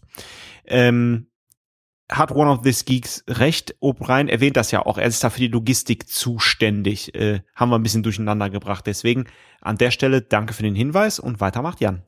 Ja, genau. Sarah Go hat uns mal wieder geschrieben und äh, es geht mal wieder um die Borg. Äh, und die Frage, musste man bei Voyager eigentlich wissen, dass die Borg im Delta-Quadranten sind? Äh, das hat man ja letztes Mal schon so ein bisschen angerissen und äh, Sarah hat da noch mal ein paar weitere Hinweise. Äh, beispielsweise meinte sie, Außerdem sollten die Borg ursprünglich offenbar viel näher an der Föderation liegen, denn in der Folge Die neutrale Zone, in der letzten Episode der ersten Staffel TNG, findet man in der neutralen Zone Planeten, die von den Borg zerstört wurden. Und Data erwähnt das ausdrücklich nochmal in der Folge Zeitsprung mit Q. Und dann äh, meint sie auch, der erste Kontakt lief ja nach dem Voyager-Start und man hat dort offenbar mit Blick auf Voyager diesen Hinweis eingebaut, dass die Borg aus dem Delta-Quadranten kommen. Vorher werden die Borg nämlich nicht mit dem Delta-Quadrant in Verbindung gebracht und auch nie in Voyager erwähnt. Ja, also wieder sehr interessanter Beitrag und ähm, noch ein paar Sachen mehr äh, findet ihr auf trackcast.de in den ja in den Kommentaren zur letzten Ausgabe. Und dann geht's weiter mit Malte. Und Before, der über trackcast.de geschrieben hat, äh, als er sagte, dass der Klon von O'Brien ja hätte überleben können, fiel mir eine Stargate Atlantis Folge ein, in der ein Klon von Dr. Beckett gefunden wird. Der echte Dr. Beckett war vorher bei einer Explosion gestorben. Hätte man sowas auch bei O'Briens Identität äh, ja, äh, machen können, hätte das da funktioniert, da ich die Serie nicht gesehen habe. Also Stargate Atlantis kann ich darauf nichts sagen. Kann da jemand von euch weiterhelfen? Ja, auf jeden Fall. Äh, Natürlich. Natürlich. Als wenn es das einfachste der Welt ist. Lecco mio, ey. ja, ach Leute, da müsst ihr auch mal ein bisschen über den Tellerrand gucken. Also so wie Jan heute Abend aussieht hier, äh, könnte auch in Sachen Teletubbies noch weiterhelfen. Wie kommst du jetzt da drauf? er hat doch so eine lustige Antenne. Das nennt sich Headset. Das habe ich dir vor der Sendung erklärt. Da kann man Kopfhörer dran hochklappen. Winke, winke. Sorry. Na, ist ja okay, wenn wir uns gegenseitig verarschen, verlieren wir zumindest keine Hörer. Ah. Ja, Stargate Atlantis. Äh, ich glaube, das hätte sehr gut funktioniert, sowas ähnliches mit O'Brien zu machen. Ich glaube, die Idee hat man auch letztes Mal in dem, äh, im Tricast dazu erwähnt. Mm. Und äh, ich glaube, ich hatte es noch dann auch den Kommentar meinerseits kommentiert. Dadurch, dass Dr. Beckett gestorben ist, kam ja dann später Dr. Keller. So gesehen hätte Dr. Beckett in Atlantis von mir aus sogar viel früher sterben können. Zumal man ihn ja dann später nochmal zurückgeholt hat. Äh, nichts übrigens gegen den Schauspieler von Dr. Beckett, auch sehr cool. Die nächste Zuschrift, bevor ich mich hier völlig um Kopf und Kragen rede, habe ich erwähnt, dass Jules State eine total brillante Schauspielerin ist. Äh, die nächste Zuschrift hat dann Thorsten. Moment mal, da muss ich jetzt noch mal kurz zurück. Äh, Jules State ist doch von äh, Firefly, oder? Und Stargate Atlantis, Dr. Keller. Ja, das ist Nach, Nachfolgerin von Dr. Das ist Beckett. schon Hottie, ne? Ich finde, die sieht gut aus. Deshalb sage ich, ihr müsst ja auch mal über den Tellerrand springen. Ja, Firefly habe ich doch die erste Hälfte geguckt, der Staffel. Ja, und jetzt Atlantis. Nee, denn ich habe wieder, wieder so viel zu gucken zu Hause, dass ich krieg da alles nicht gelevelt. das ist ja schon wirklich off-topic jetzt. Also für, für, für den geneigten Hörer, wir haben ja jetzt Webcams und Malte hat weder Kosten noch Mühen gescheut, einen tanzenden Teletubby, den er übrigens sofort gefunden hatte. Das stimmt mich eigentlich viel bedenklicher, hier für uns in die Kameras zu halten. Also während ich Fotos auf meinem Handy habe, vielleicht auch mal einen Podcast, Malte hat Teletubbies im Zugriff. Unglaublich. Man nennt es YouTube, Thorsten. ich glaube, Malte will nur wissen, ob ich heute noch eine Bierflasche in meine Webcam schmeiße, die ich gerade erst frisch aufgehängt habe. Ja, und Jan ist kurz davor. So, okay. Jetzt. Ach, vorher muss das Getränk erstmal ausgetrunken werden. äh, wir haben eine Nachricht auf trackcast.de erhalten von, jetzt wird's ganz schwierig, Zghook. ZG Hook. Ich weiß nicht, wie man das ausspricht. Ähm, eure Meinung zur neuen Star Trek-Serie finde ich aber sehr überstürzt. Ihr seid offenbar alle drei nicht mit Enterprise warm geworden. War damals vor 15 Jahren auch nicht mein Fall. Jetzt habe ich mir aber in diesem Jahr die Serie, also Enterprise, als Blu-ray zum erstmaligen Ansehen geholt und war dann doch sehr versöhnlicher. Klar, es gibt sehr viel Einschränkungen im Schreiben. Ähm, ja, wenn wir haben äh, Enterprise übrigens in den Trackcasts 28 und 30 äh, äh, diskutiert. Da hatten wir die dritte und vierte Staffel und da äh, kam schon raus, dass wir Enterprise richtig gut fanden. Aber vielleicht auf Zigge Hooks ähm, ja, Kommentare noch einzugehen. Die Zuschrift ist ein bisschen länger. Er erklärt dann auch, was wir auch am Anfang äh, dieser Episode ein bisschen diskutiert haben, nämlich, dass die neue Serie wahrscheinlich auch ein anderes Serienkonzept hat. Also wenig isolierte Folgen, wenig Füllfolgen und so Drama-driven mäßig, schreibt er. Er nennt das auch das Ganze so ein bisschen Netflix-Modell wie House of Cards oder auch sehr erfolgreich Game of Thrones, ähm, wo halt man nicht beim Zeppen einfach hängen bleibt. Ähm, ja, danke auf jeden Fall für den Aspekt äh, an der Stelle und ich finde, ähm, wenn wir die neue Serie diskutieren, wir versuchen unsere Sachen schon ganz gut zu begründen und äh, wir haben nicht per se etwas gegen die neue Serie, wenn es zu negativ drüber gekommen ist, aber ich finde, wir gehen schon sehr sachlich und konstruktiv mit einigen Sachen um, wie auch zu Beginn heute. Okay, dann gebe ich weiter zum Aufnahmestudio nach Hannover. ja, wir haben eine Zuschrift von Jens erhalten. Es sind dramatische Zustände, um die ich hier, über die ich hier berichten muss. äh, Jens hat auf trackcast.de kommentiert. Äh, er hat auf Arte eine Online-Dokumentation über Star Trek entdeckt mit dem Titel Kirk Me Up.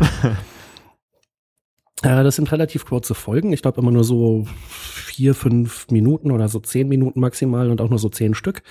Kann man also mal gemütlich nebenbei schauen. Ist äh, durchaus interessant.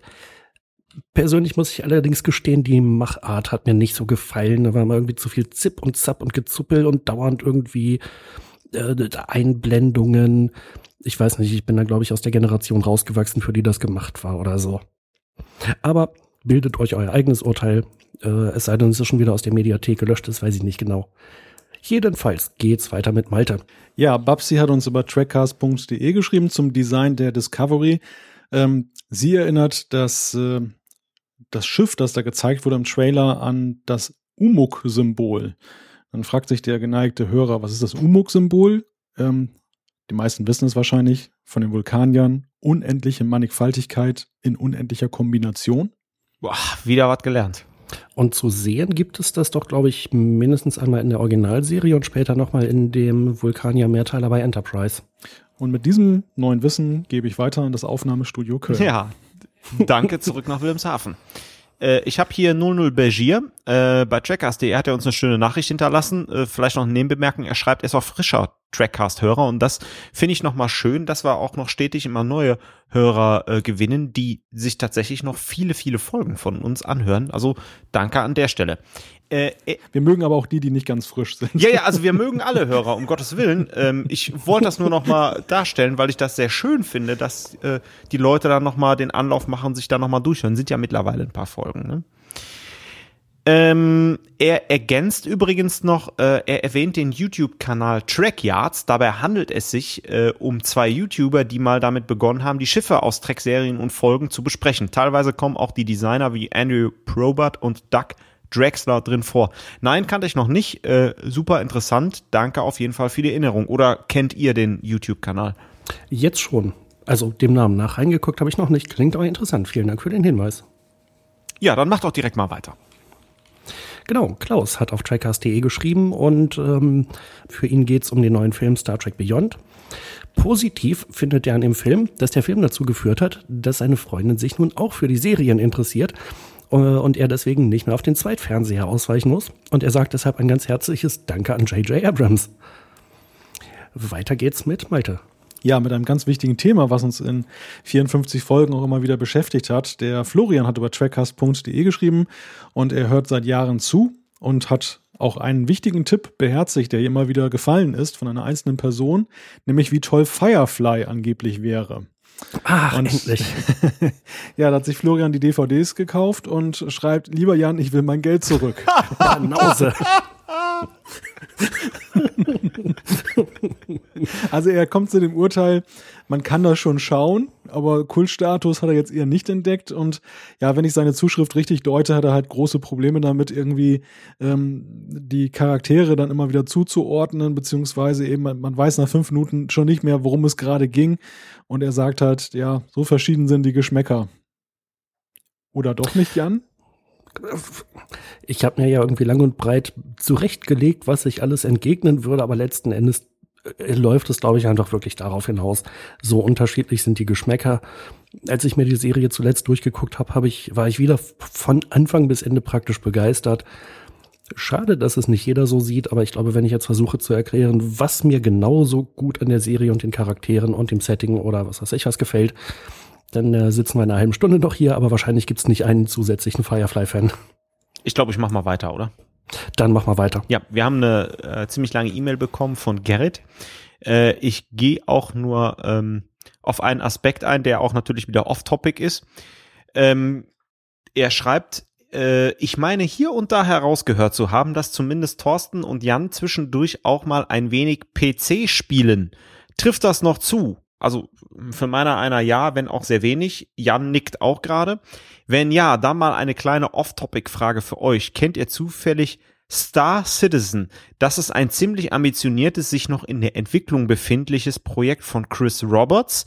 Den habe ich in der Tat schon mal gehört, genauer nämlich dem Schöpfer der Wing Commander Serie, welches im Hauptaspekt eine Weltraumsimulation ist, Strich wird, die allerdings komplett auf der First-Person-Perspektive gespielt wird und diverse andere Gameplay-Elemente beinhalten soll. Habe ich bis jetzt noch gar nichts von gehört. Jan nickt aber schon. Jan, hast du da was von gehört oder?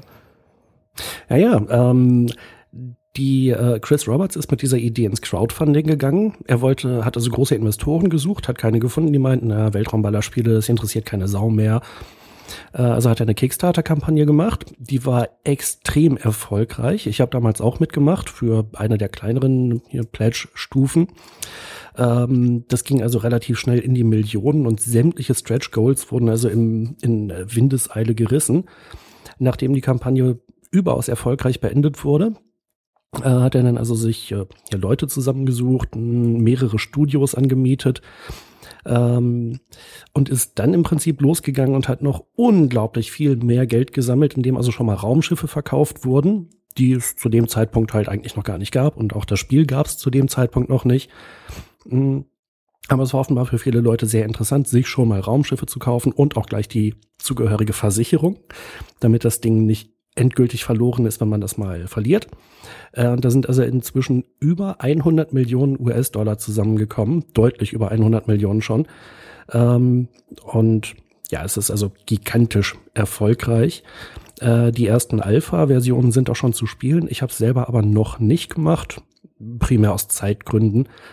Ähm, aber es klingt extrem interessant. Also wenn man mich fragt, Chris Roberts hatte ja auch damals schon den Ruf, dass er nie fertig wird. Ob man da dem Richtigen die Kohle gegeben hat, sei mal dahingestellt. Aber das ist überhaupt nicht schlimm. Den folgenden Link, den ich gleich bewerbe, stellen wir auch in die Show Notes, denn der gute Gerrit hat nämlich noch ein AKA, nämlich Lord Potato von den sogenannten äh, drei Dudes oder Three Dudes und äh, er macht Let's Play Videos und den Link stellen wir euch ein. Da zeigt er nämlich ein bisschen von irgendeinem Alpha. Äh, ich fand's super interessant, aber schauen wir mal, wann der gute Chris Roberts fertig wird. So, das war jetzt off, off, off Topic. Jan macht weiter. Genau, das nächste ist eigentlich schon wieder ziemlich on-topic. Hm, Thomas hat uns eine E-Mail geschickt mit einem schönen Link und fragt uns einfach nur, habt ihr das schon gesehen? Und zwar gab es anlässlich des 50-jährigen Star Trek Jubiläums eine Special-Aktion von Tele5 zusammen mit Air Berlin. Es gab also einen Flug äh, 1701 nach Palma de Mallorca, der von äh, Captain Kirk geleitet wurde. Ähm, die haben dann ein schönes Video zusammengeschnitten, geht so zwei Minütchen oder so. Äh, ist also sehr amüsant und die Passagiere scheinen da auch wirklich großen Spaß dran gehabt zu haben. Das fand ich eine ganz tolle Sache. Ja, äh, haben wir, äh, glaube ich, auch sogar beworben, oder? Ich, oder ich habe es irgendwie so mitgekriegt, ich fand es total toll. Ja, wir, wir hatten eine News zu anlässlich des 50. Jahrestages von Star Trek. Hat ja Tele5 auch so ein Sonderprogramm gemacht und in dem Zusammenhang ist dieser Trailer oder diese, dieser, dieses Video dann eben auch in sozialen Medien dann publiziert worden, insbesondere Facebook. Ich glaube, sie hatten das auch mit einem Gewinnspiel verbunden. Irgendwie, wenn er so und so viele Likes bekommt, dann gewinnt man eine Reise nach irgendwo hin. Und ja, also in dem Zusammenhang ist das aufgekommen und ja, da haben wir da auch drüber berichtet. Ja, okay. Ja, Malte, dann mach doch mal weiter. Ja, die abschließende Zuschrift in dieser Ausgabe kommt von Tom per E-Mail und er schreibt, Malte will mir einfach nicht glauben, der alte Skeptiker. es ging um diese Regeln dafür, die äh, CBS herausgegeben hat, wie künftig Fanfilmproduktionen aussehen dürfen, äh, Zeitlimits, was da gezeigt werden darf und so weiter und so fort. Wir hatten ja darüber berichtet und auch darüber diskutiert. Und es ging halt auch um die Frage, gelten die ab sofort oder gelten die rückwirkend? Und da ist es so, äh, Tom konkretisiert, ich hatte ja schon geschrieben, dass die neuen Regeln ab sofort gelten und nicht rückwirkend. Das wurde von einem Offiziellen von CBS in einem Podcast bestätigt und dieser Podcast ist auch ganz interessant. Der heißt Engage und äh, ist der offizielle Star Trek Podcast, den es von StarTrek.com gibt. Den kannte ich vorher noch gar nicht. Ich kannte zwar einen von Rod Roddenberry, dem Roddenberry-Sohn, aber eben nicht den offiziellen von StarTrek.com. Den da habe ich heute mal reingehört, also auch ganz interessant und äh, den Link liefern wir auch in den Show Notes. Dann kann jeder sich mal selbst ein Bild davon machen. Das ist übrigens der Link ist nur ein Trick. Der verlinkt wieder auf trackcast.de. Als wenn wir, du meinst, es kann nur einen geben. als wenn wir Werbung für den offiziellen Star Trek Podcast machen. Dann haben die von uns geklaut. Na, Ede Zimmermann hat ja auch mal was über Nepper, Schleppern, Bauern. Sehr schön. Ja, dann können wir die Feedback-Ecke an dieser Stelle zumachen in dieser kurzweiligen Folge, die wir heute wieder aufgenommen haben. ich ich, ich habe ich hab ja schon die ganze Zeit befürchtet, äh, nachdem wir die Handlung verarztet hatten, dann machen wir noch einen extra Teil, wo wir nochmal auf die Charaktere eingehen. Ja, dann können wir ja jetzt machen. Spitze Idee. Und zwar, welcher Schauspieler war sowohl auf dem Bird of Prey in Star Trek 7 als auch auf dem Bird of Prey in der Folge Der Austauschoffizier äh, mit an Bord. Will Wheaton? Verdammt nah dran. Nein, es war natürlich Brian Thompson. Das war damals der erste Offizier Clark oder Klagen, glaube ich. Ah. Hm. Der war bei Lörser und Betor immer noch oder schon wieder, man weiß es nicht, äh, auch dabei. Der ja auch den Außerirdischen immer mimte in Akte X, oder? Ja, genau, der Alien Bounty Hunter. Ja. Das waren nur zwei seiner ziemlich oder relativ zahlreichen Auftritte bei Star Trek, die äh, diese beiden Klingonen. Fast, fast so häufig wie Tim Russ. Damit hätten wir diese Anekdote auch abgehandelt und ähm, in vorauseilendem Gehorsam sage ich schon mal, wir haben das Thema, glaube ich, sehr umfassend und erschöpft behandelt. Ja, Thorsten, hast du noch Fragen an Jan? Ja, ich habe keine weiteren Fragen, euer Ehren. Wir haben auch noch keine Zuschauerreaktion. auch das Studio Hannover hat an dieser Stelle noch keine weiteren Reaktionen zu vermelden. Dann bleibt mir nur der Hinweis an unsere Zuhörer, doch äh, Prävention ernst zu nehmen und einige sichere Wochen zu wünschen. Der Preis der Freiheit ist ewige Wachsamkeit. Oh, damit waren wir schon wieder bei Chris Roberts. Das war der Titel von Wing Commander 4. Bevor jetzt noch eine Firefly-Anekdote kommt, mach, ich den, mach ich den Sack mal lieber zu und sag, das war der 54. Trackcast.